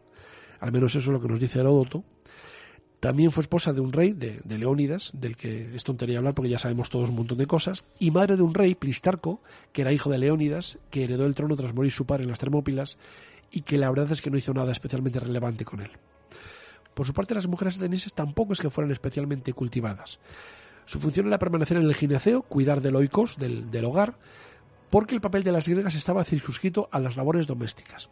Por supuesto, estaban sujetas a la autoridad de los hombres, de, los hombres de su familia, su padre primero, sus hermanos al faltar este, su marido después, sus hijos finalmente si se quedaban viudas. Eh, por ejemplo, eran estos hombres, padres o hermanos, los que concertaban sus matrimonios, y ellas apenas tenían la posibilidad de oponerse a sus decisiones. Se las educaba solamente en lo necesario para atender al hogar, para cuidar de sus esposos. Por lo tanto, su educación se limitaba a leer y escribir, hacer los cálculos elementales para llevar el hogar.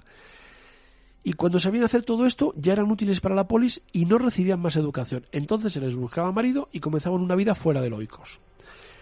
Sí que se les enseñaban habilidades como coser, como tejer, como moler grano, y en la Grecia más rural se les enseñaban los secretos de las labores del campo. Pero no se les daban la opción de aprender filosofía, eh, de leer, de comentar a Homero, de escribir, de recitar poesía, aunque siempre hubo excepciones muy honrosas, por supuesto. Pero a pesar de esta escueta formación, eran las mujeres y no los hombres los que llevaban el peso de la, de de la oiconomía, de la, de la organización de loicos, es decir, del hogar. Por ejemplo, supervisando el trabajo de los esclavos o haciendo las compras de la casa. Es decir, los maridos fuera de casa y ellas eran las que llevaban el peso del hogar. A pesar de que se les vedaba todo tipo de educación, como si fueran seres inferiores, pero en realidad eran todo lo contrario. Los inferiores eran ellos que estaban todo el día hablando en el ágora de tonterías. Caso diferente era el de las etairas, las mal llamadas prostitutas, que en realidad eran una especie de, damas de compañía, de escorts, ¿eh? mujeres económicamente independientes, mujeres con cierto prestigio social, mujeres tremendamente cultas, desde luego mucho más que la mayoría de los hombres que supuestamente las contrataban para que les acompañaran en los simposios, para que charlaran con ellos, para que les recitaran poesía. Y hubo algunas muy famosas, no solo por su belleza, sino sobre todo por su sabiduría por su elocuencia, por su capacidad para la filosofía. Por ejemplo, Aspasia de Mileto, la pareja de, Pericles y la madre de su hijo, eh, también Friné, amante y, modelo de Praxíteles, o Campaspe, de la que se dice que fue amante de Alejandro Magno. En fin, que tenemos la idea de una Atenas eh, libre, democrática, justa, pero las mujeres de esta polis, como la de todas las demás, no podían aspirar a ocupar empleos públicos, ni hablar públicamente en el ágora, ni tampoco podían votar. Su tarea era traer hijos al mundo para que la polis tuviera más soplitas o más guerreros para la guerra. En eso Esparta y Atenas eran muy parecidos, fíjate. Hay quien dice que la raíz de la desigualdad de sexos en nuestra sociedad actual hay que buscarla en esa desigualdad de la cultura griega, y luego asimilada por los romanos y tras ellos por la cultura cristiana, heredera de la judía que también es eminentemente andrócrata. No lo sé, tal vez. En todo caso, la llegada del cristianismo sí que fue un golpe definitivo a las aspiraciones de igualdad de las mujeres, a las aspiraciones de ser alguien en la sociedad. También salvo honrosas excepciones, por supuesto.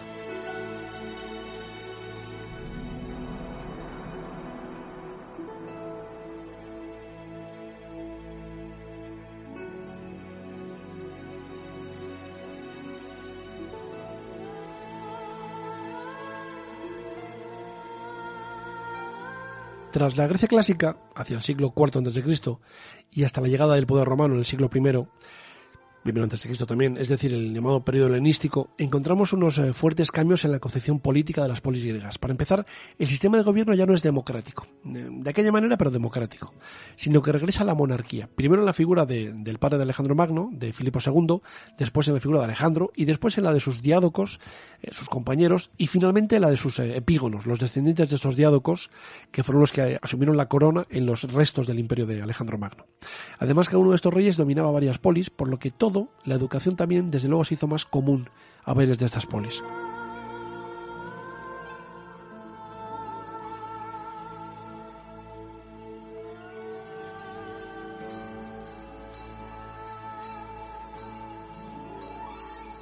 Lo primero que logró la unificación griega bajo el mando de Filipo II I y de Alejandro Magno después fue unificar también el idioma. Desde ese momento el lenguaje común fue el griego koiné, común a todos los griegos, lo que facilitó mucho no solo el comercio, sino también el trasvase de enseñantes, de maestros de un reino a otro.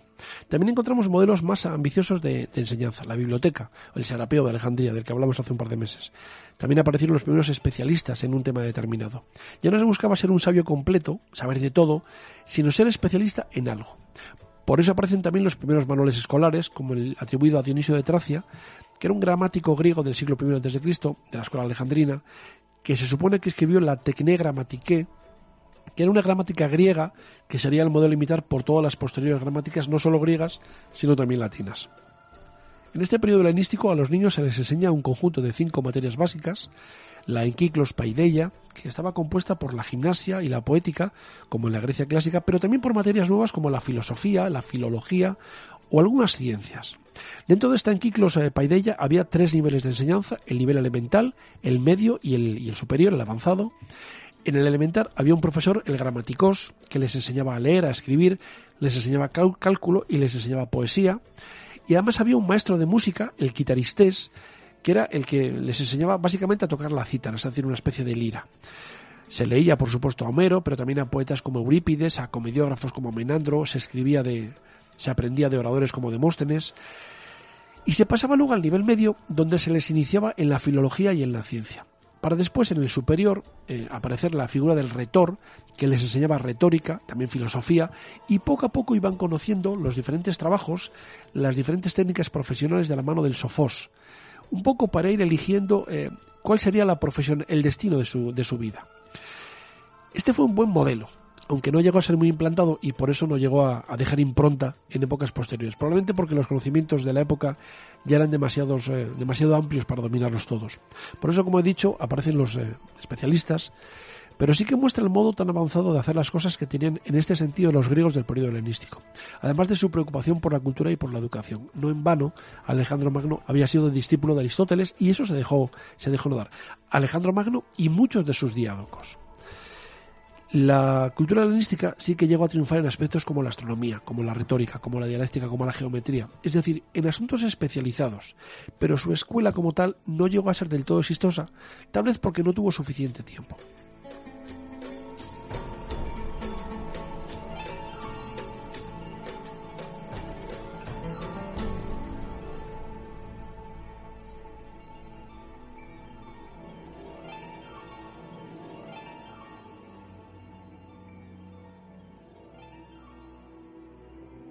Con la conquista de Grecia por Roma, siglo II a.C., el mundo cambió radicalmente. Los romanos no eran tan dados a la filosofía ni a las ciencias abstractas, ellos eran eminentemente prácticos. No sabían por qué construir un mundo de determinado grosor hacía que no se cayera, Pero lo cierto es que sus muros nunca se caían. De hecho, muchos siguen por ahí todavía. Y si no, eh, veis el, acueducto de los milagros en, en Mérida, que se llama así porque efectivamente es un milagro que está en pie. Pero ahí le tienes.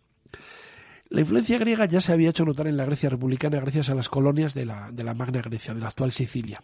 Pero cuando Roma llegó a Grecia y la conquistó, los romanos se dieron plenamente cuenta de la magnificencia de la cultura griega, hasta el punto de que posteriormente eximieron a los griegos de pagar impuestos, entendiendo que sus impuestos, lo que Grecia aportaba a Roma, era su cultura, era su filosofía.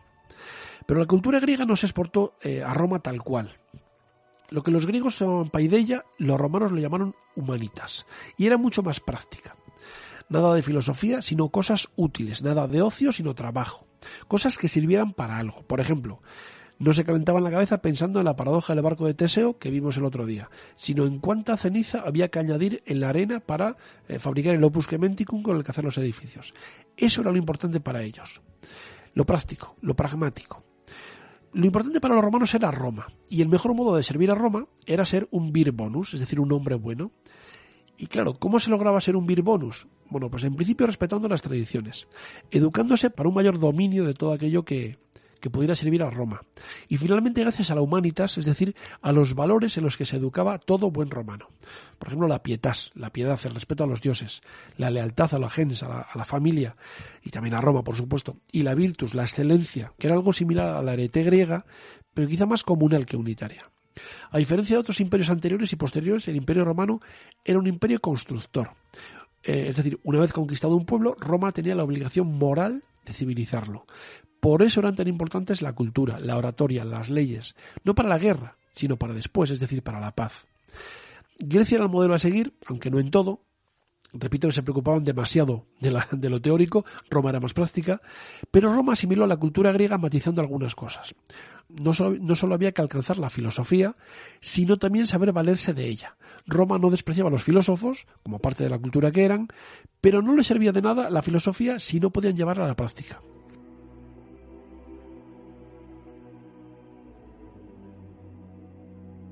Igual que en Grecia, en Roma el niño era inicialmente educado en la casa paterna. Era la época denominada educatio, eh, similar a la paideia griega, y tenía dos etapas. Por una parte, la crianza en la familia, donde era criado saludable y donde adquiría pues, esos valores morales necesarios para ser un buen romano, y por otra parte, la educación cultural, que era la que recibía posteriormente en la escuela.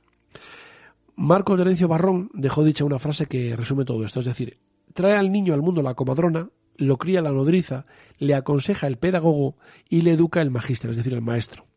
Esa era la labor del magíster, crear un vir bonus, es decir, un buen hombre. Como digo, se educaba inicialmente en el hogar, donde el niño tenía por maestro al padre o a un anciano distinguido, a menudo un esclavo, tal vez un liberto. Allí aprendían lo básico, cuándo callar, cuándo hablar, qué derechos tenían ellos, qué derechos tenían el resto de romanos, cómo se debía servir bien a Roma, eh, nada técnico, ni siquiera leer y escribir, solo aprendían valores, moral, derecho y milicia. Posteriormente los niños acudían a la escuela, donde de la mano de profesores, inicialmente casi siempre griegos, los niños aprendían las ciencias y las letras, pero también aprendían a saber defender sus ideas, a ser buenos oradores, a ser buenos en el debate. En esa escuela, poco a poco se les iba introduciendo en la cultura por medio de asignaturas como lengua, gramática, eh, retórica griega y latina, pero también con otras materias mucho más eh, científicas, mucho más filosóficas. Por ejemplo, se les daban nociones de medicina, de astronomía, de historia, de arquitectura, de agricultura, eh, de arte militar, también de filosofía o de música, aunque hay que decir que estas dos últimas eh, no fueron muy populares por esa misma plasticidad romana de la que hablábamos antes. Es decir, los romanos no le veían utilidad a saber tocar la cítara. Para eso estaban los esclavos, o los libertos, o las mujeres, como un modo de agradar a su hombre. Pero un buen romano no necesitaba tocar la, la cítara para ser un vir bonus. Tampoco les gustaba demasiado la gimnástica porque chocaba de frente con el pudor romano ante la desnudez pública y porque se le consideraba una actividad inútil salvo en el entrenamiento militar. Además, no sé muy bien por qué se asociaba la gimnástica a la pedrastia, que no era lo mismo que pensamos ahora, pero que aún así no estaba bien vista ni era útil para los romanos. La educación en Roma era un asunto de la ciudad, era un asunto público, Así lo dice Cicerón, por ejemplo. Cicerón dice que la ciudad debe procurar la educación de sus miembros. En términos generales, el modelo romano se parece mucho al modelo griego helenístico de la Enquiclos Paideia, con sus tres niveles, elemental, medio y superior, y con sus asignaturas diferenciadas y sus tres profesionales, ese maestro elemental, ese gramáticos y ese retórico. Pero en Roma había unas ciertas diferencias. Por ejemplo, en el nivel alimental, de los 6 a los 12 años, las clases se impartían en el ludus, eh, posteriormente se le llamaría la escola, y estaba en manos del ludus magister o del primus magister. En realidad, este primer maestro, este maestro de primeras letras, era un profesional muy mal considerado, muy mal pagado, muy poco reconocido. Yo no sé si os suena, ¿verdad? Las familias más poderosas podían después eh, contar con un preceptor particular que solía ser un esclavo un liberto, también a menudo de origen griego. ¿Y qué se solía hacer en las clases de Ludi Magister? Bueno, pues como el nombre indica, jugar. Los niños jugaban con números y con letras de, de madera. Los números y las letras en Roma eran lo mismo. Fijaros qué detalle. Y de esa manera, con esos juegos, poco a poco se iban familiarizando con el cálculo y con la lectura, pero no aprendían ni a calcular ni a leer, sencillamente jugaban. En la etapa intermedia entre los 12 y los 16 años, la secundaria, que llamaríamos nosotros, estaba a cargo del gramaticós y en ella abundaban las lecturas clásicas con la posterior discusión de lo leído, el comentario de las enseñanzas de esas lecturas, y de este modo se aprendía de todo. Se aprendía filosofía, se aprendía historia, se aprendía derecho, se aprendía leyendo, que es como hay que aprender las cosas. Y la tercera etapa, de los 16 a los 20 años, estaba a manos del retor, que este sí normalmente era un, profesor griego que se encargaba del estudio más en profundidad de la historia, de la retórica, de la dialéctica. Aunque había otros especialistas, sobre todo en derecho y en filosofía, que podían ser eh, solicitados si el alumno lo creía necesario. Era la etapa en la que el joven elegía a qué asuntos quería dedicar su vida, y por eso es tan importante contar con buenos profesores. Pero igual que en Grecia, el núcleo de educación romana era el, hogar, donde el niño era educado en las tradiciones familiares, en la autoridad del pater familias, en el respeto a los dioses, especialmente a los dioses lares y a los dioses penates, a los dioses del hogar, eh, hasta que salía del seno familiar. Hay que decir que la madre, aunque no ostentaba en ningún caso la patria potestad, sí que era una figura respetada por el niño como alguien a quien honrar, alguien a quien amar, alguien a quien obedecer. Esto es curioso porque la patria potestad es un asunto exclusivamente del padre. Cuando el niño nacía se le colocaba a los pies del padre y éste lo levantaba por encima de su cabeza para reconocerlo. En ese momento se establecía entre ellos una relación no tanto afectiva, sino más bien jurídica, que era la patria potestas. Eh, una patria potestas que obligaba al padre a una serie de cosas y al hijo a otras. Por ejemplo, el padre tenía que alimentarle, tenía que darle lo necesario para subsistir, tenía que educarle. Por ejemplo, no le daba nombre hasta los ocho años y además disponía tanto de su vida que el padre podía matar a su hijo, disponía de la vida de su hijo si el hijo no le satisfacía. Fijaros qué situación. En esos primeros ocho años la crianza del niño recaía en la madre. Podía hacerse ayudar por una institutriz o por un esclavo, algún liberto ilustrado, pero en realidad incluso la elección de estos profesionales dependía de ella, no del padre. Pero a los ocho años ya era el padre el que tomaba el relevo le enseñaba las primeras letras, las matemáticas más básicas, aspectos generales de las leyes que regían la República, y poco a poco el niño se iba decantando por una profesión determinada, una elección que se hacía definitiva a los 18 años, cuando se celebraba la ceremonia de cambio de la toga pretexta, la toga infantil, por la toga viril, que era la vestimenta de adulto. Era como la presentación del niño a la ciudad, como el baile de las debutantes en algunas sociedades de mediados del siglo XX. Y este tránsito suponía la incorporación a la vida pública. Pero aún había un año, el Tirocinium Fori, eh, justo antes de iniciar el servicio militar, en el que el joven debía aprender todo lo necesario para la vida pública de la mano de un hombre de, confianza del padre. Después llegaría el ejército, ¿eh? los méritos políticos, lo que sería el futuro del joven dentro de la República, la República primero y del Imperio después.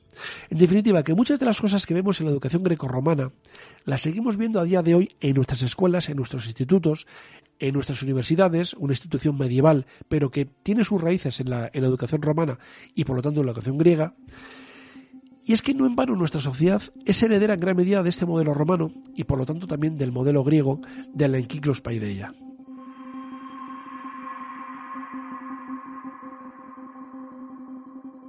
Es curioso cómo me enrollo cuando hablo de Grecia, pero es que es mi tema, mi tema favorito, sobre todo porque en la escuela se nos eh, insiste mucho en el tema de lo latino, ¿verdad?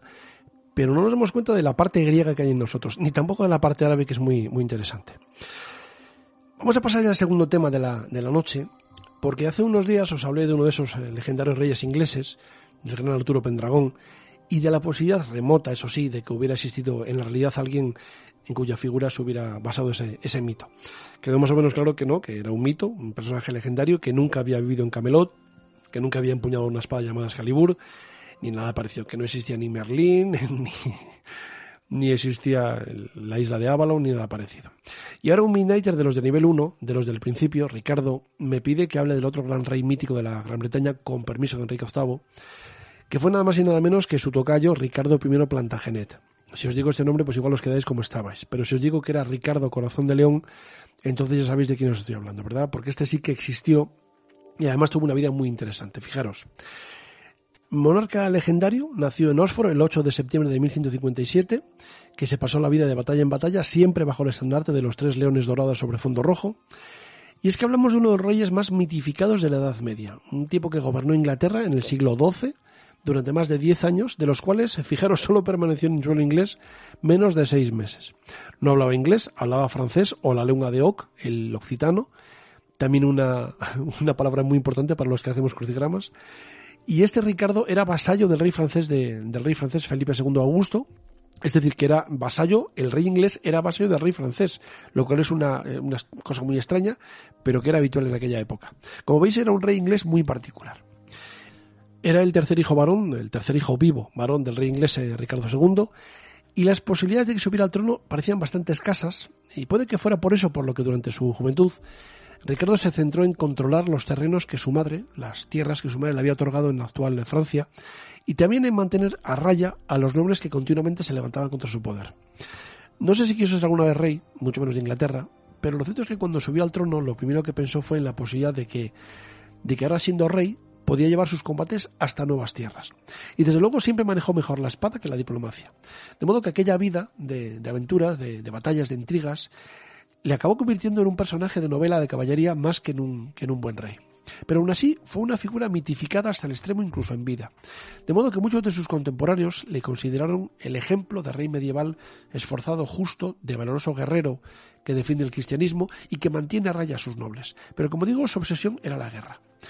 Y era tanto hasta el punto de, abandonar sus obligaciones reales para irse a las cruzadas, dejando abandonada Inglaterra, que quedó en manos de su hermano, Juan Sin Tierra, que se llamaba así por algo. El nombre de Ricardo, Ricardo Corazón de León, nos lleva a un mundo de aventuras caballerescas, de aventuras interminables, de combates con la espada, de, armaduras.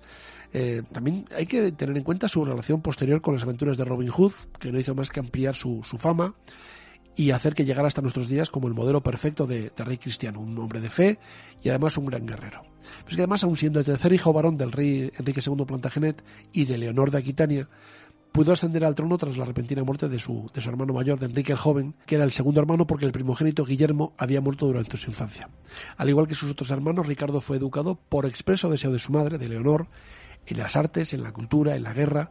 Era un excelente juglar, era un gran poeta, pero sobre todo era un tipo tremendamente aficionado a la guerra.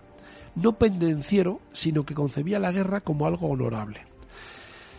Por supuesto, no existe ningún documento alguno que lo corrobora, pero Ricardo I se consideraba a sí mismo como descendiente del mítico rey Arturo, del que hablamos el otro día, de modo que, igual que este, Ricardo aspiraba a ser un monarca perfecto, tanto en la guerra como en la paz. Aunque lo más probable es que Ricardo pretendiera aumentar su fama en las Islas Británicas al hacerse descender de este mítico personaje, es decir, quería un cierto respaldo para su trono y por lo tanto nadie mejor que Arturo para, para ser su antepasado. Se dice que Ricardo era un tipo muy atractivo, de pelo rubio tirando a rojizo, tez bastante pálida, ojos claros. Además, su estatura era muy superior a lo normal, rondaba casi los dos metros, y su apodo, Corazón de León, le vino por su valentía y por su entusiasmo en la batalla, a la que se lanzaba sin encomendarse ni a Dios ni, ni a Dios ni al diablo. También se le conoce como Ricardo Jean Nay, sí y no, porque dicen que solía tomar decisiones importantes de manera brusca, en apenas unos segundos, una cosa que descolocaba totalmente a sus cortesanos.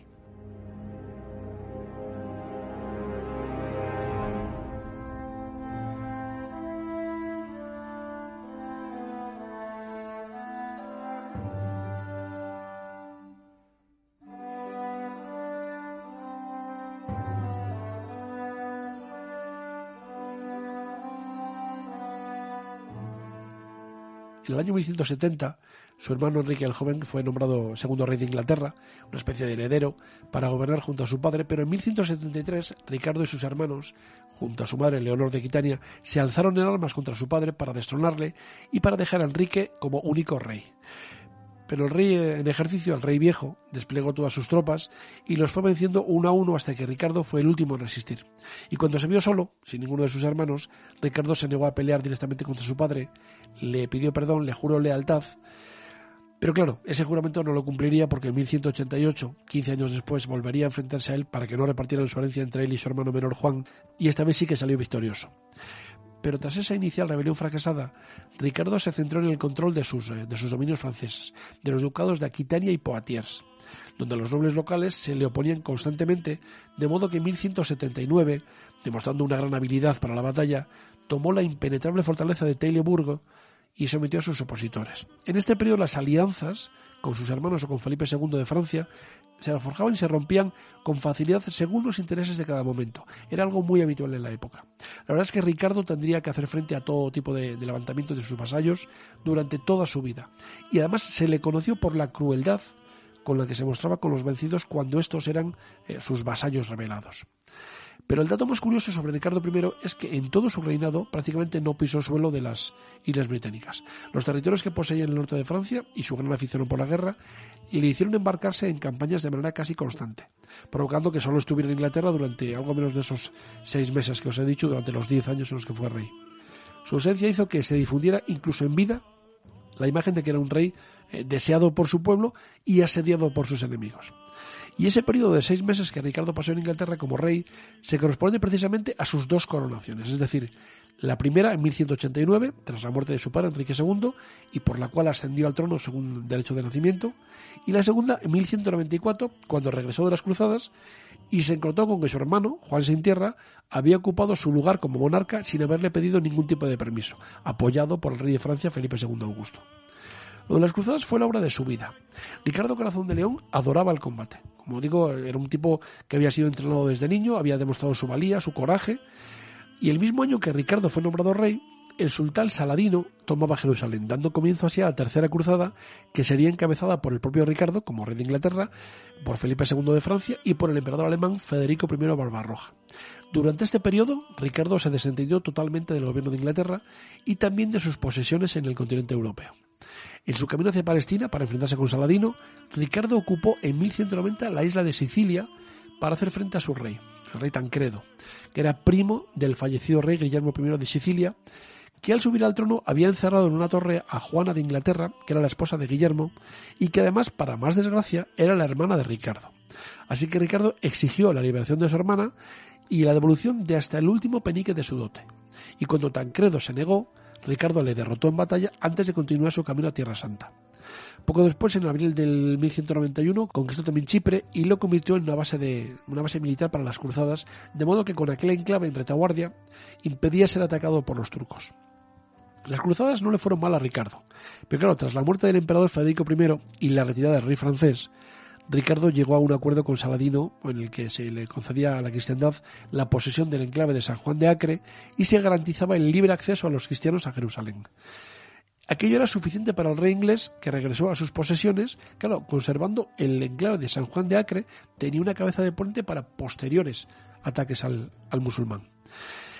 Pero durante el regreso su barco encalló cerca de Aquilea, en el norte de Italia, y tuvo que tomar una ruta terrestre atravesando toda Centro Europa.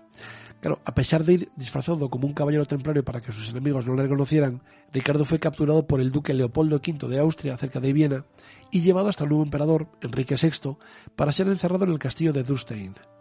Enrique VI exigió un rescate de 100.000 marcos, unas eh, cinco veces el ingreso anual de la corona inglesa, que era un precio que ni sus hermanos ni el Papa Celestino III tenían intención de pagar.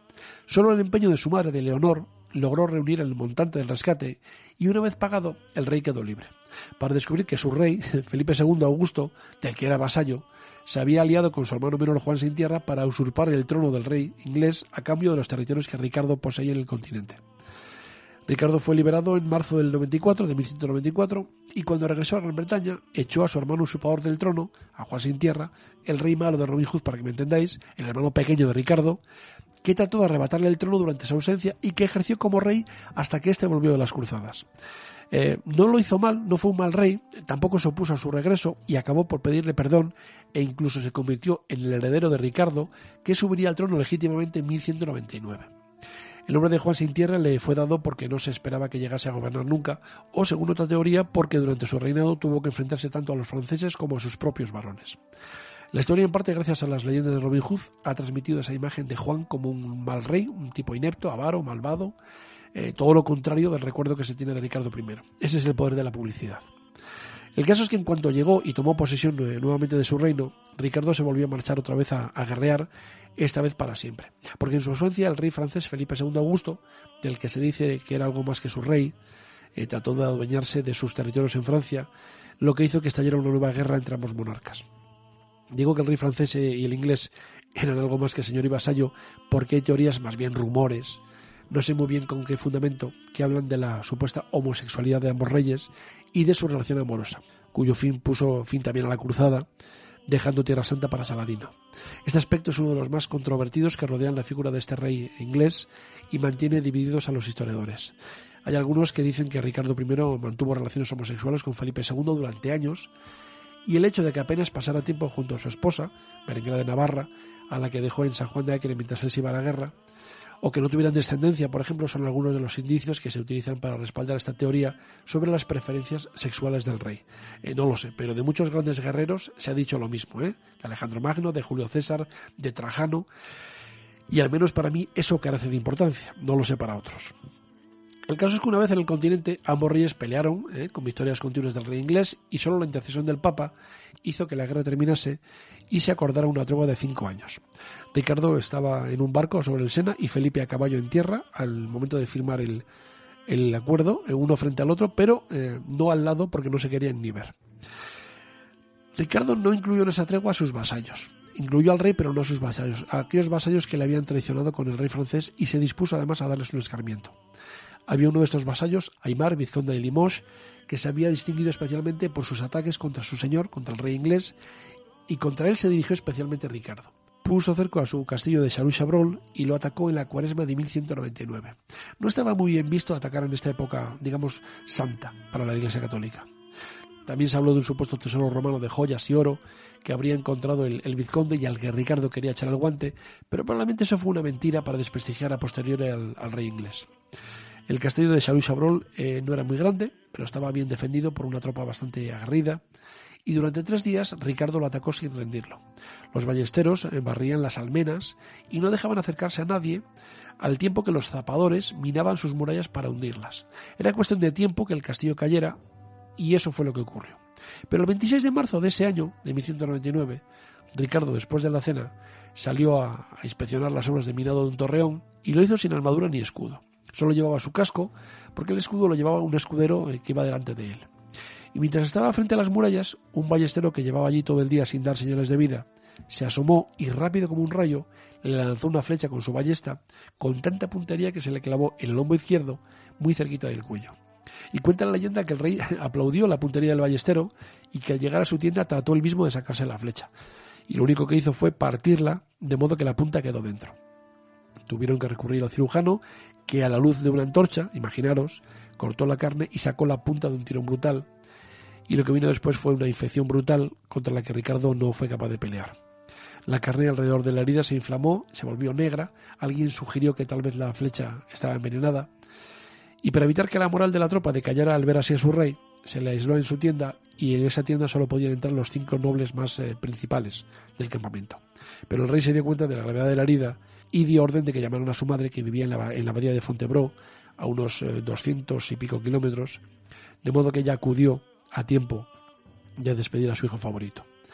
Por cierto, el castillo fue finalmente tomado y el ballestero que lo había herido fue presentado ante el rey moribundo, que le perdonó formalmente y le felicitó por su puntería. Se llamaba Pierre Basile.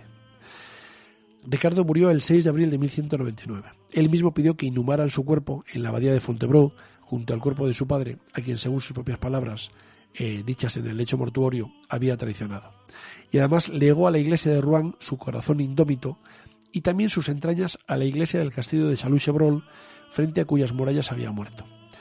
¿Por qué? Bueno, pues eh, algunos de sus fieles explicaron que el rey había asegurado que le legaba su cuerpo a, su padre para lograr su perdón, su corazón a la villa de Rouen por la fidelidad incomparable que le había mostrado aquella ciudad, y a los súbditos de su enemigo, el vizconde Aymar de Limoges, les cedía el receptáculo de sus excrementos. Eh, Ricardo murió sin descendencia, sin herederos, de modo que Gran Bretaña quedó, esta vez de forma legal, en manos de su hermano menor Juan Sin Tierra. Además le legó tres cuartas partes de su fortuna personal al emperador alemán Otón IV y el cuarto restante lo, legó para los pobres.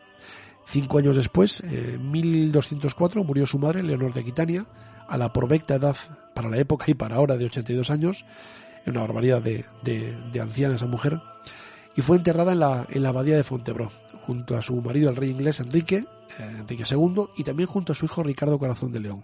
Curiosamente, también hay un cuarto ataúd allí, que es el de la, de la reina Isabel de Angulema, que era la esposa de su sucesor Juan Sin Tierra. Pero esa, esa es otra historia que os contaré algún día.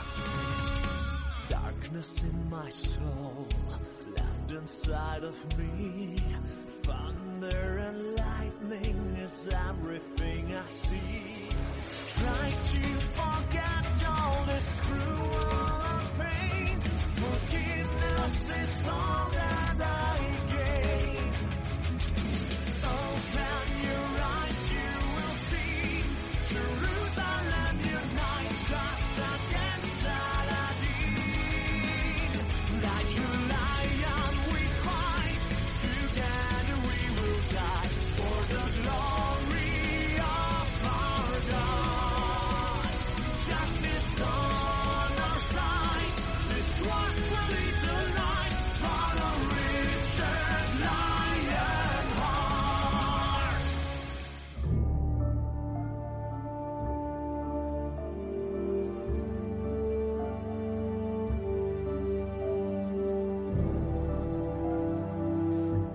para terminar este podcast vamos con uno de estos eh, asesinos tan curiosos y que tanto morbo despiertan, estos asesinos que nunca fueron capturados, asesinos en serie, asesinos de personas que a menudo ni conocían ni les importaba, no había un móvil, por eso fue tan difícil de descubrirlos.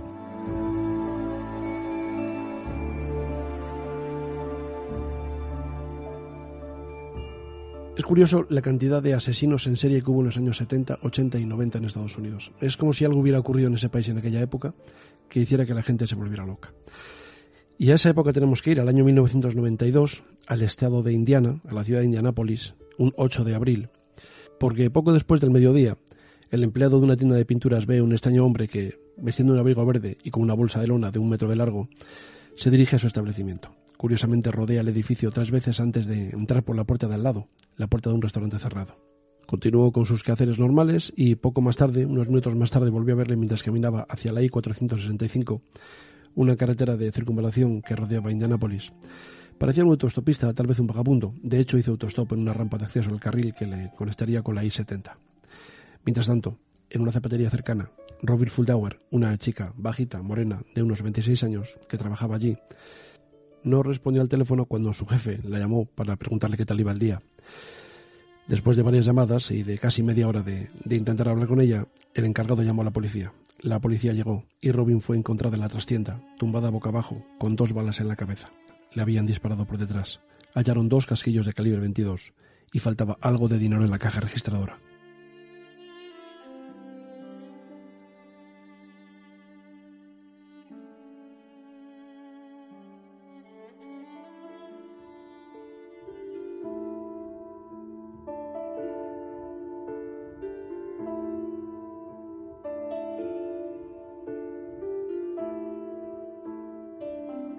Solo tres días después, a más de 1.100 kilómetros de distancia, el mismo asesino caminaba hacia un pequeño centro comercial. Allí, a eso de las seis de la tarde, fijó su mirada en una tienda de alquiler de trajes nupciales y smokings y en su interior vio a dos mujeres de poca estatura y pelo oscuro. Las luces ya se estaban apagando y una de ellas había echado la llave a la puerta y había colgado el cartel de cerrado. Dentro, la dueña, Patricia Maggers, y su asistencia, Patricia Smith, ultimaban las tareas de la tarde. Un cliente desconocido había llamado antes para decirles que se pasaría a recoger una faja elástica, pero que llegaría unos minutos más tarde del cierre. Cuando Patricia, de 22 años, vio a un hombre tirar de la puerta y dar golpecitos en la ventana, supuso que era el cliente que esperaban, así que abrió la puerta. Pero tan pronto como abrió, el hombre, un hombre blanco de pelo castaño rojizo, sacó una pistola de su bolsillo y las obligó a ir a un cuarto trasero. Allí les ordenó que se tumbaran boca abajo y primero disparó a Magres de 32 años en la cabeza. Recibió dos tiros y murió al instante. Después, Patricia Smith quedó mortalmente herida de un solo disparo. Como en la anterior ocasión, El asesino no había sido capaz de mirar a sus víctimas a los ojos mientras les quitaba la vida. Poco después de las seis de la tarde, el cliente de la faja echó un vistazo por la ventana y vio que las luces estaban apagadas y que no había nadie dentro. Pero como había llamado para avisar de que iría, entró. Segundos después, el asesino le encañonó con una arma automática, una especie de su fusil Uzi. Esta vez vestía una chaqueta de color marrón claro e intentó hacerle pasar al cuarto trasero. Están atrás, las tengo atadas, dijo el asesino. Tienes que ir para allá para que yo pueda escapar. Pero el cliente sabía que lo que iba a pasar si entraba, así que retrocedió hacia la entrada, mientras repetía que él no había visto nada y que aquello no iba con él, que no era asunto suyo. Después de discutir un buen rato, el asesino inexplicablemente le dejó marchar y le pidió que no contara nada a nadie. El cliente efectivamente obedeció, pero solo durante unos minutos. A eso de las 19.30 horas, un coche patrulla de la policía de Wichita entraba en el aparcamiento y se situaba frente a la tienda. La puerta estaba abierta y la llave en la cerradura. El policía halló a las dos mujeres muertas en el cuarto trasero. Para entonces, se había acumulado tanta sangre en el suelo que el policía pensó que habían sido asesinadas a puñaladas. En la caja solo faltaba una pequeña cantidad de dinero.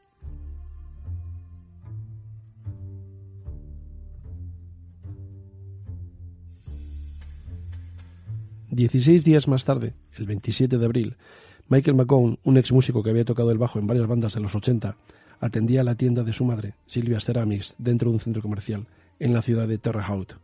Tenía unos 40 años, llevaba pendientes y el pelo largo recogido en dos trenzas. El asesino entró en el establecimiento sobre las dos de la tarde, mientras McCone tasaba algunos artículos nuevos y por alguna razón no se levantó de inmediato. Se encontraba de espaldas al cliente, arrodillado.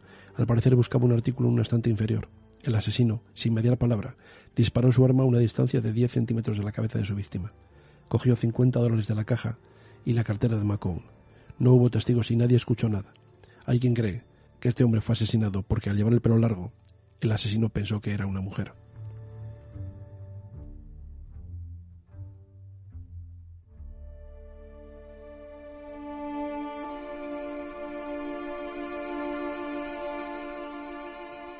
El 3 de mayo de 1992, Nancy Miller no tenía que estar trabajando. Cubría a otro empleado que quería el día libre. Y la verdad es que aquella tienda de calzado en la que trabajaba le encantaba. Una tienda ubicada en un centro comercial en Bowie Hills Plaza. Y esta chica de 24 años tenía previsto seguir progresando su carrera. De hecho, se había licenciado en geografía por la Universidad de Oklahoma y estaba solo dos semanas de comenzar un nuevo trabajo como cartógrafa en la Agencia Cartográfica de Defensa. Ese domingo esta chica delgada y morena, de pelo largo, había abierto la tienda al mediodía. Dos horas y media más tarde, un cliente encontró su cuerpo en una oficina en la parte posterior. Le habían disparado detrás de la oreja. Faltaba una pequeña cantidad de dinero en la caja. El asesino no necesitó ir mucho más lejos porque a solo 300 metros estaba la salida de la I-70.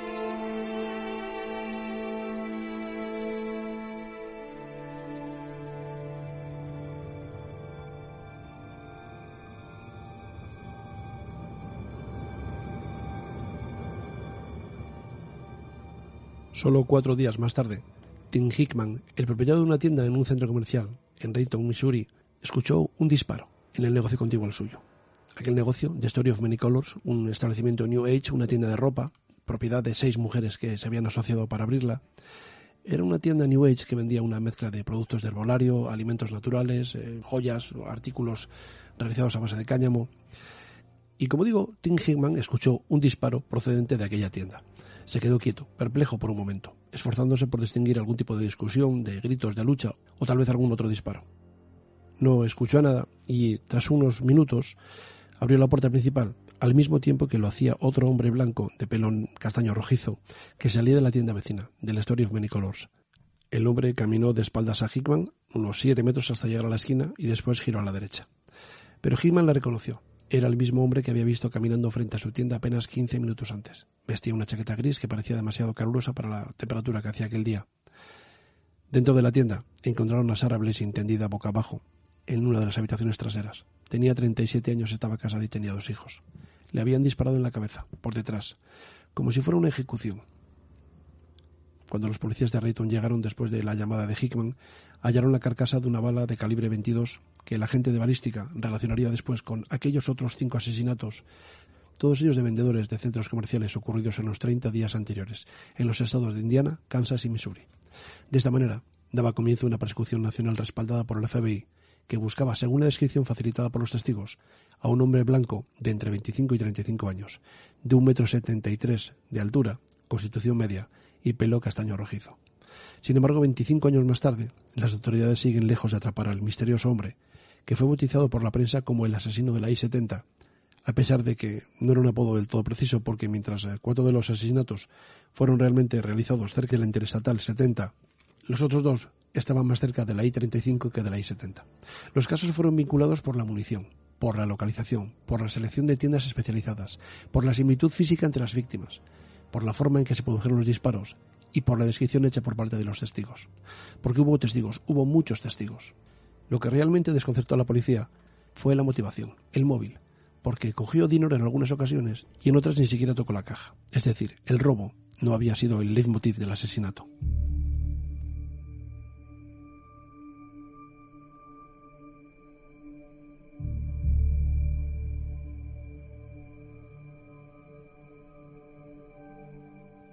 Como digo, hubo testigos, hubo muchos testigos. Mucha gente vio a aquel autostopista o aquel vagabundo caminar por las inmediaciones del lugar de los hechos. Incluso dieron descripciones detalladas de cómo iba vestido, las cosas que llevaba. Se hicieron retratos robot. No olvidemos que uno de los eh, clientes de la tienda de, vestidos de novia había sobrevivido, había sido, eh, digamos, liberado por aquel asesino sin, ninguna explicación aparente. Tal vez porque no era una mujer, tal vez porque no le tenía de espaldas y tuvo que mirarle a la cara justo después del quinto asesinato, el de Nancy Miller, el 3 de mayo de 1992, los investigadores de los tres estados afectados, Indiana, Missouri y Kansas, compararon todos los aspectos, todas las circunstancias de aquel caso. Los asesinatos eran todos muy similares. Eh, las pruebas balísticas confirmarían sus sospechas. Se trataba de un mismo asesino en serie. Los detectives locales examinaron el trasfondo vital de todas las víctimas, interrogaron a todos aquellos que podían estar relacionados con ellas, pero no pudieron hallar ningún tipo de pista, ni de motivación, ni sospecha. En todos los casos, no parecía haber ninguna razón por la que alguien quisiera matar a esas personas y además resultaba llamativa y definitoria la manera en que eran asesinadas. No eran homicidios normales, ni siquiera homicidios con robos normales. Este tipo de tiendas no son objeto habitual para robos a mano armada porque no tienen demasiado dinero. Parecía que el hombre quería matar por matar. Si el robo no era el verdadero motivo, entonces solo podía haber otra razón, que era el asesinato porque sí. Pero tampoco coincidía plenamente con las características de otros eh, asesinos en serie. No eran asesinatos sexuales, con horribles estrangulamientos, o con el uso de cuchillos, con mucha sangre, en los que el, asesino sádico mira a sus víctimas a los ojos mientras les quita la vida. El asesino de la I-70 ni siquiera quería ver sus caras. No se atrevía a mirarles a los ojos. Les disparaba por detrás. Les disparaba a la cabeza. Elegía víctimas eh, más pequeñas que él y siempre optó por tiendas poco concurridas en las que entró y salió en cuestión de apenas minutos. Era un tipo muy cauteloso. Tal vez era un cobarde. Se creó un grupo de trabajo interestatal de más de 40 oficiales de policía, pero no había muchas pistas que seguir. En realidad ni siquiera sabían lo que estaban buscando, porque aquel hombre no había dejado ningún tipo de huella dactilar, ni pelos, ni marcas de ADN. No había dejado nada. Ninguna de las víctimas había defendido, porque podría haber algún tipo de, marca en su rostro, o tal vez eh, restos de ADN bajo las uñas de las víctimas. Nadie le vio entrar en un vehículo de ninguna clase, nadie le vio marcharse a ningún sitio ni coger ningún vehículo. De todos modos, las pistas eh, apuntaban hacia un mismo hombre en los seis casos, pero no por eso resultó más fácil identificarlo. En todo caso, la policía hizo sus tareas rutinarias, eh, recoger miles de nombres de los registros de moteles, mostrar retratos robot en paradas de camioneros, en gasolineras, interrogó a vendedores ambulantes, a autostopistas, pero a mediados de mayo el grupo de trabajo no tenía ni la más mínima pista del sospechoso. Los bocetos fueron difundidos entonces por la prensa y se explicó su modus operandi. Se reveló la identidad de las seis víctimas y los detalles eh, en una información conjunta. Enseguida la historia recibió la atención mediática de todo el país. Y en ese momento fue cuando el asesino simplemente desapareció.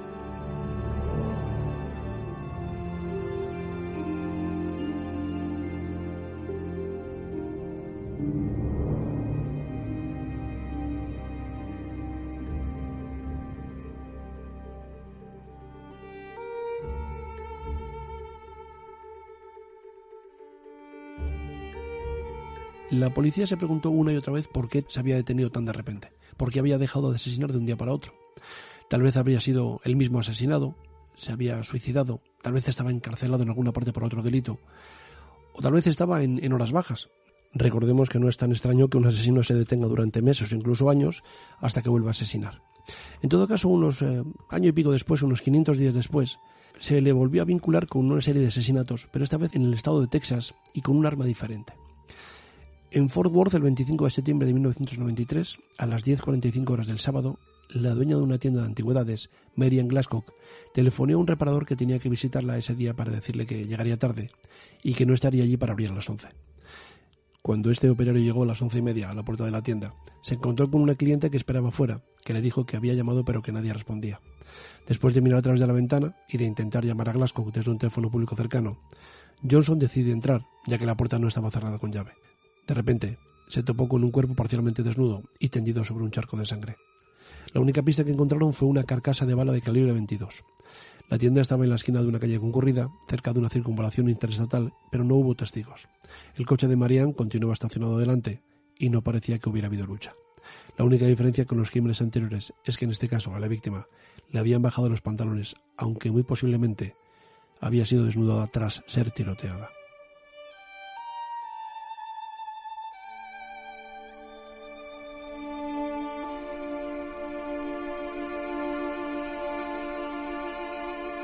El 1 de noviembre de 1993, Amy Bess fue asesinada en el cuarto trasero de Dance's Closet, una pequeña tienda que atendía a niños que iban a clases de baile.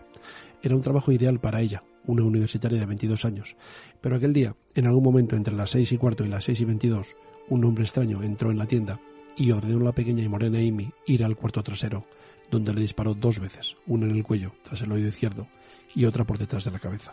El asesino cogió 200 dólares de la caja y se marchó. Cuando los detectives que trabajaban en las muertes del asesino de la I-70 supieron de aquel crimen, rápidamente lo relacionaron con su caso. Los detalles del asesinato de Bess coincidían con los suyos, con una excepción. Las marcas de la carcasa de la bala de calibre 22 eran diferentes. Dedujeron que había abandonado su vieja pistola y se había hecho con una nueva.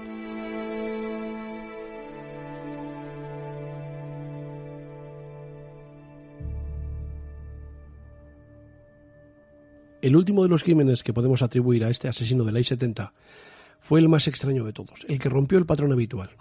¿Por qué? Porque el criminal interactuó con la asesinada más de lo que había hecho con las otras víctimas y también por una cuestión muy curiosa, y es que ella sobrevivió. Vicky Webb trabajaba en una tienda de regalos en la ciudad de Houston. A las 10 de la mañana de un sábado, día 15 de enero de 1994, un hombre bajo de pelo largo y rubio, que parecía tener unos 50 años más o menos, entró en su tienda para comprar un regalo. Tras charlar un rato y preguntarle cuál sería el regalo más adecuado para su sobrina, señaló un marco de cobre y dijo que quería comprarlo. Vicky se lo entregó en mano y cuando se dio la vuelta para volver a situarse detrás del mostrador, recibió un disparo en la nuca. La bala penetró entre la segunda y la tercera vértebra y astilló un hueso que golpeó su médula espinal. La paralizó desde el cuello hacia abajo. El asesino cogió 75 dólares de la caja, arrastró a Vicky y, como había hecho en el caso de Glasgow, le quitó los pantalones. Después le puso la pistola en la frente y apretó el gatillo. Pero el disparo falló esto a él le debió parecer divertido porque se rió, pero antes de que pudiera intentarlo de nuevo, oyó el ruido de un coche y se fue. Vicky salvó la vida de milagro, y lo hizo por una rareza anatómica que ella ni siquiera sabía que tenía. Tenía una columna espinal anormalmente grande. Tres meses más tarde, después de una dolorosa rehabilitación, Vicky fue capaz de caminar de nuevo.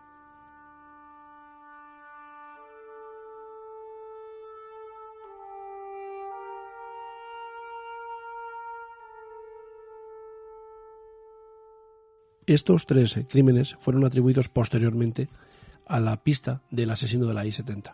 En el caso de Marian Glasgow, el primer sospechoso fue su ex marido, Jerry Glasgow, del que recientemente se había, se había divorciado, pero enseguida lo descartaron. Vicky Webb, la última víctima, reconoció en una rueda de reconocimiento unas fotos que le enseñó la policía a un tal Donald Pasco, un tipo de unos 46 años, pero más tarde corrigió su error y este tipo fue puesto en libertad. En todo caso, nunca se llegó a tener ninguna pista fiable de quién era este asesino de la I-70, tanto de los primeros seis crímenes como de estos tres segundos.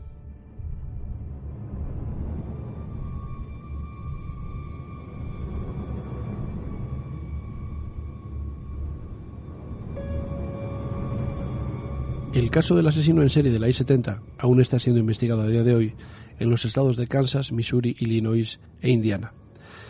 La conexión con los casos de Texas quedó en el limbo, sobre todo por falta de, base balística aunque el modus operandi, el perfil de la víctima, la proximidad de la tienda a una interestatal e incluso el uso de un arma de calibre 22 fueran tan similares, nunca se ha aclarado si se usó la misma arma en los tres casos.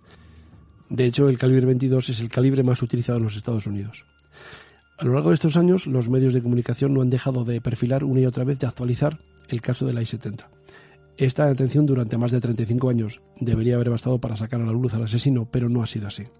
En todo este tiempo también ha habido innumerables preguntas, innumerables teorías acerca de qué tipo de persona era el asesino de la I-70. ¿Qué tipo de persona era? ¿Qué oficio tenía? ¿Por qué mataba en las cercanías de las interestatales? Eh, todas las teorías han sido discutidas en repetidas ocasiones por muchos detectives. Se postuló que podía ser un camionero, un vendedor ambulante, un vagabundo, alguien que vivía digamos, sin ser controlado al margen de la sociedad, fuera de esas normas. Si es cierta la vieja máxima que dice de que los asesinos en serie nunca dejan de matar, ¿por qué se detuvo este? ¿Por qué posiblemente no una sino dos veces? En realidad nunca lo sabremos. Hay que recordar que el asesino Dennis Rader, el, BTK de Wichita, mató a 10 personas entre 1974 y el 91 y después se detuvo. Sin embargo, su narcisismo le impulsó a resurgir en 2004, lo que finalmente llevaría a su detención. Probablemente si este asesino quisiera volver a actuar tendría problemas porque a día de hoy tendría unos eh, entre 60 y 70 años. En todo caso, da muchas cosas que, pensar el caso de este asesino de la I-70. Primero, la segunda pista, es decir, la pista de Texas, los tres asesinatos del estado de Texas, se le atribuyeron por el modus operandi, pero en realidad probablemente no fue el mismo asesino. Es posible que no fuera ni siquiera el mismo asesino en los tres casos, aunque el tema de los, de los pantalones bajados es un tema muy curioso que tal vez eh, indica que ese sí fue el, el, asesino de esas dos muchachas. Pero nada que ver con los seis asesinatos de los primeros, de los primeros años. En realidad, hablamos de un asesino probablemente cobarde, incapaz de mirar a los ojos a una persona antes de matarla. Tal vez por eso se libró el testigo, porque el asesino necesitaba tener de espaldas a su víctima para no ver el horror de la muerte en sus ojos. Esto le convierte en un asesino de la peor calaña, un asesino cobarde, un asesino traicionero, rastrero. Probablemente alguien que nunca conoceremos, que nunca descubriremos, que nunca tendremos, porque en realidad no dejó muchas pistas entonces, imagínanos 40 años después. Pero tenía que traeros este asesino antes de medianoche para acabar con él este, esta temporada y para acabar con él este programa, porque me parece muy curioso cómo eh, la gente es capaz de hacer las maldades más inmensas que os podéis imaginar sin ningún tipo de remordimiento, sin ningún tipo de motivo también, sin ningún tipo de, beneficio. Es decir, el hombre cogía dinero de vez en cuando, pero tal vez solo para lo que necesitaba ese día. Es decir, el móvil no era el atraco, no era sacar dinero, ni la venganza, ni una venganza sexual, ni la excitación eh, física. En realidad, el hecho de que no hubiera ninguna pista hizo que fuera casi imposible detener a este, a este asesino. Nunca sabremos quién fue el asesino de la I-70. Y tal vez sea mejor así, porque la única forma en que podríamos saber quién es es que volviera a atacar.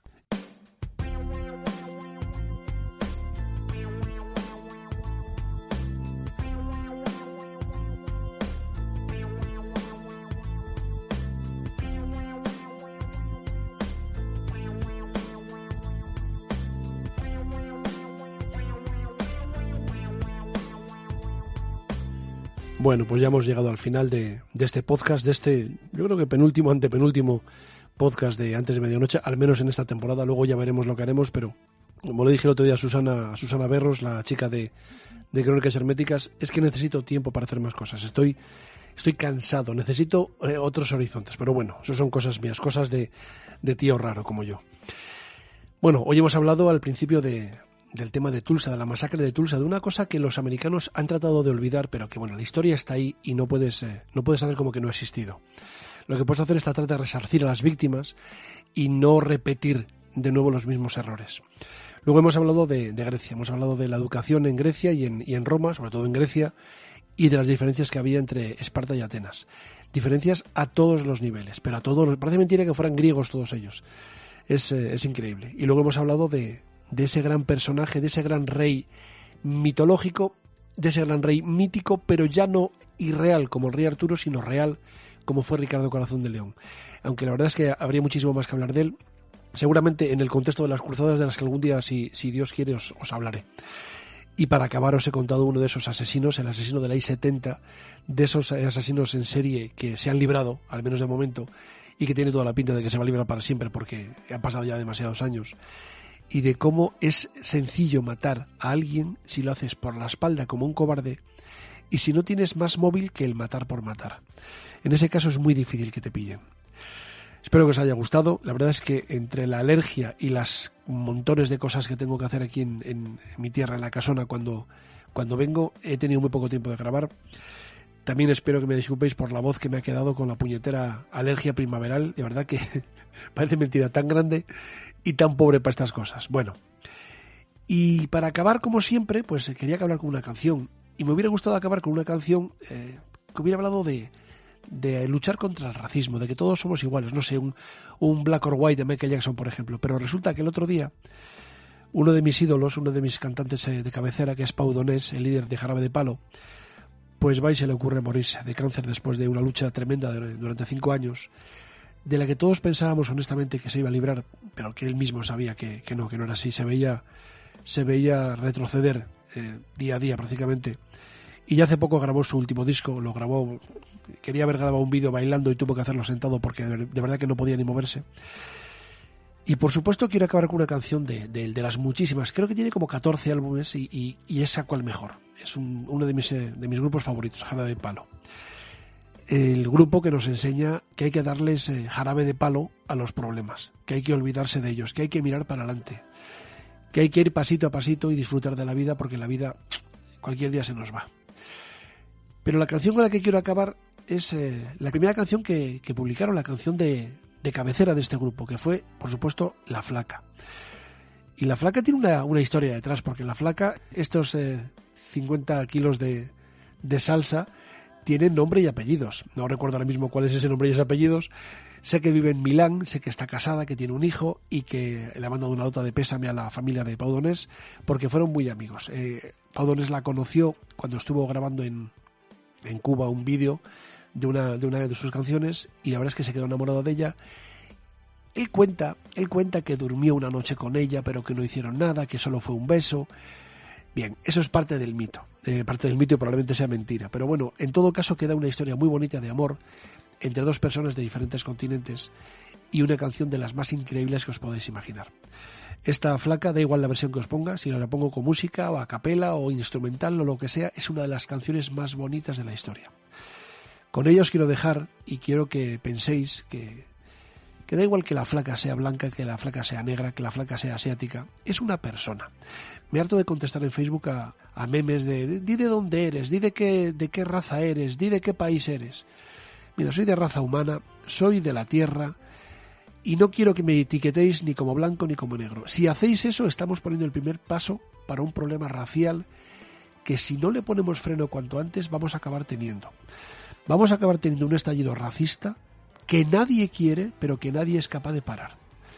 Así que vamos a ponernos las pilas y pensar en el otro como en un ser humano, no como en un blanco, un negro, un chino, un cobrizo, un piel roja o lo que sea. Un ser humano. Y nada más. Buenas noches, con la flaca os dejo y hasta la semana que viene.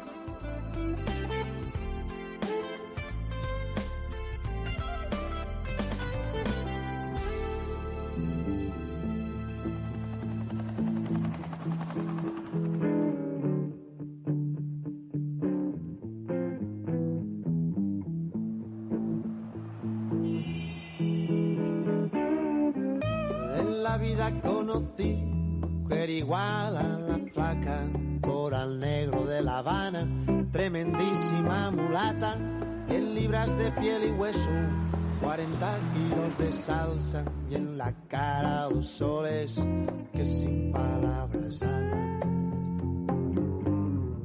Que sin palabras hablan.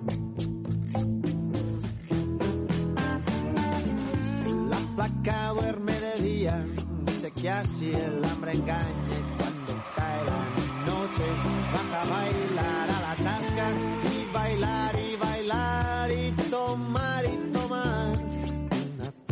tras otra, pero ella nunca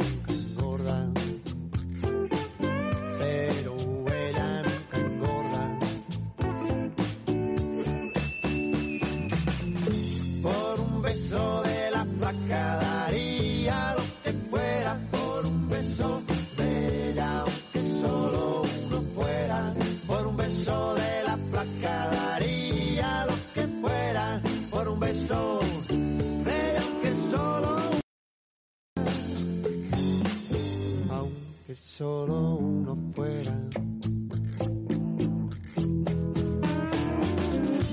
Mojé mis sábanas blancas, como dice la canción, recordando las caricias que me brindó el primer día. Y enloquezco de ganas de dormir a su ladito, porque Dios que está flaca a mí me tiene loco.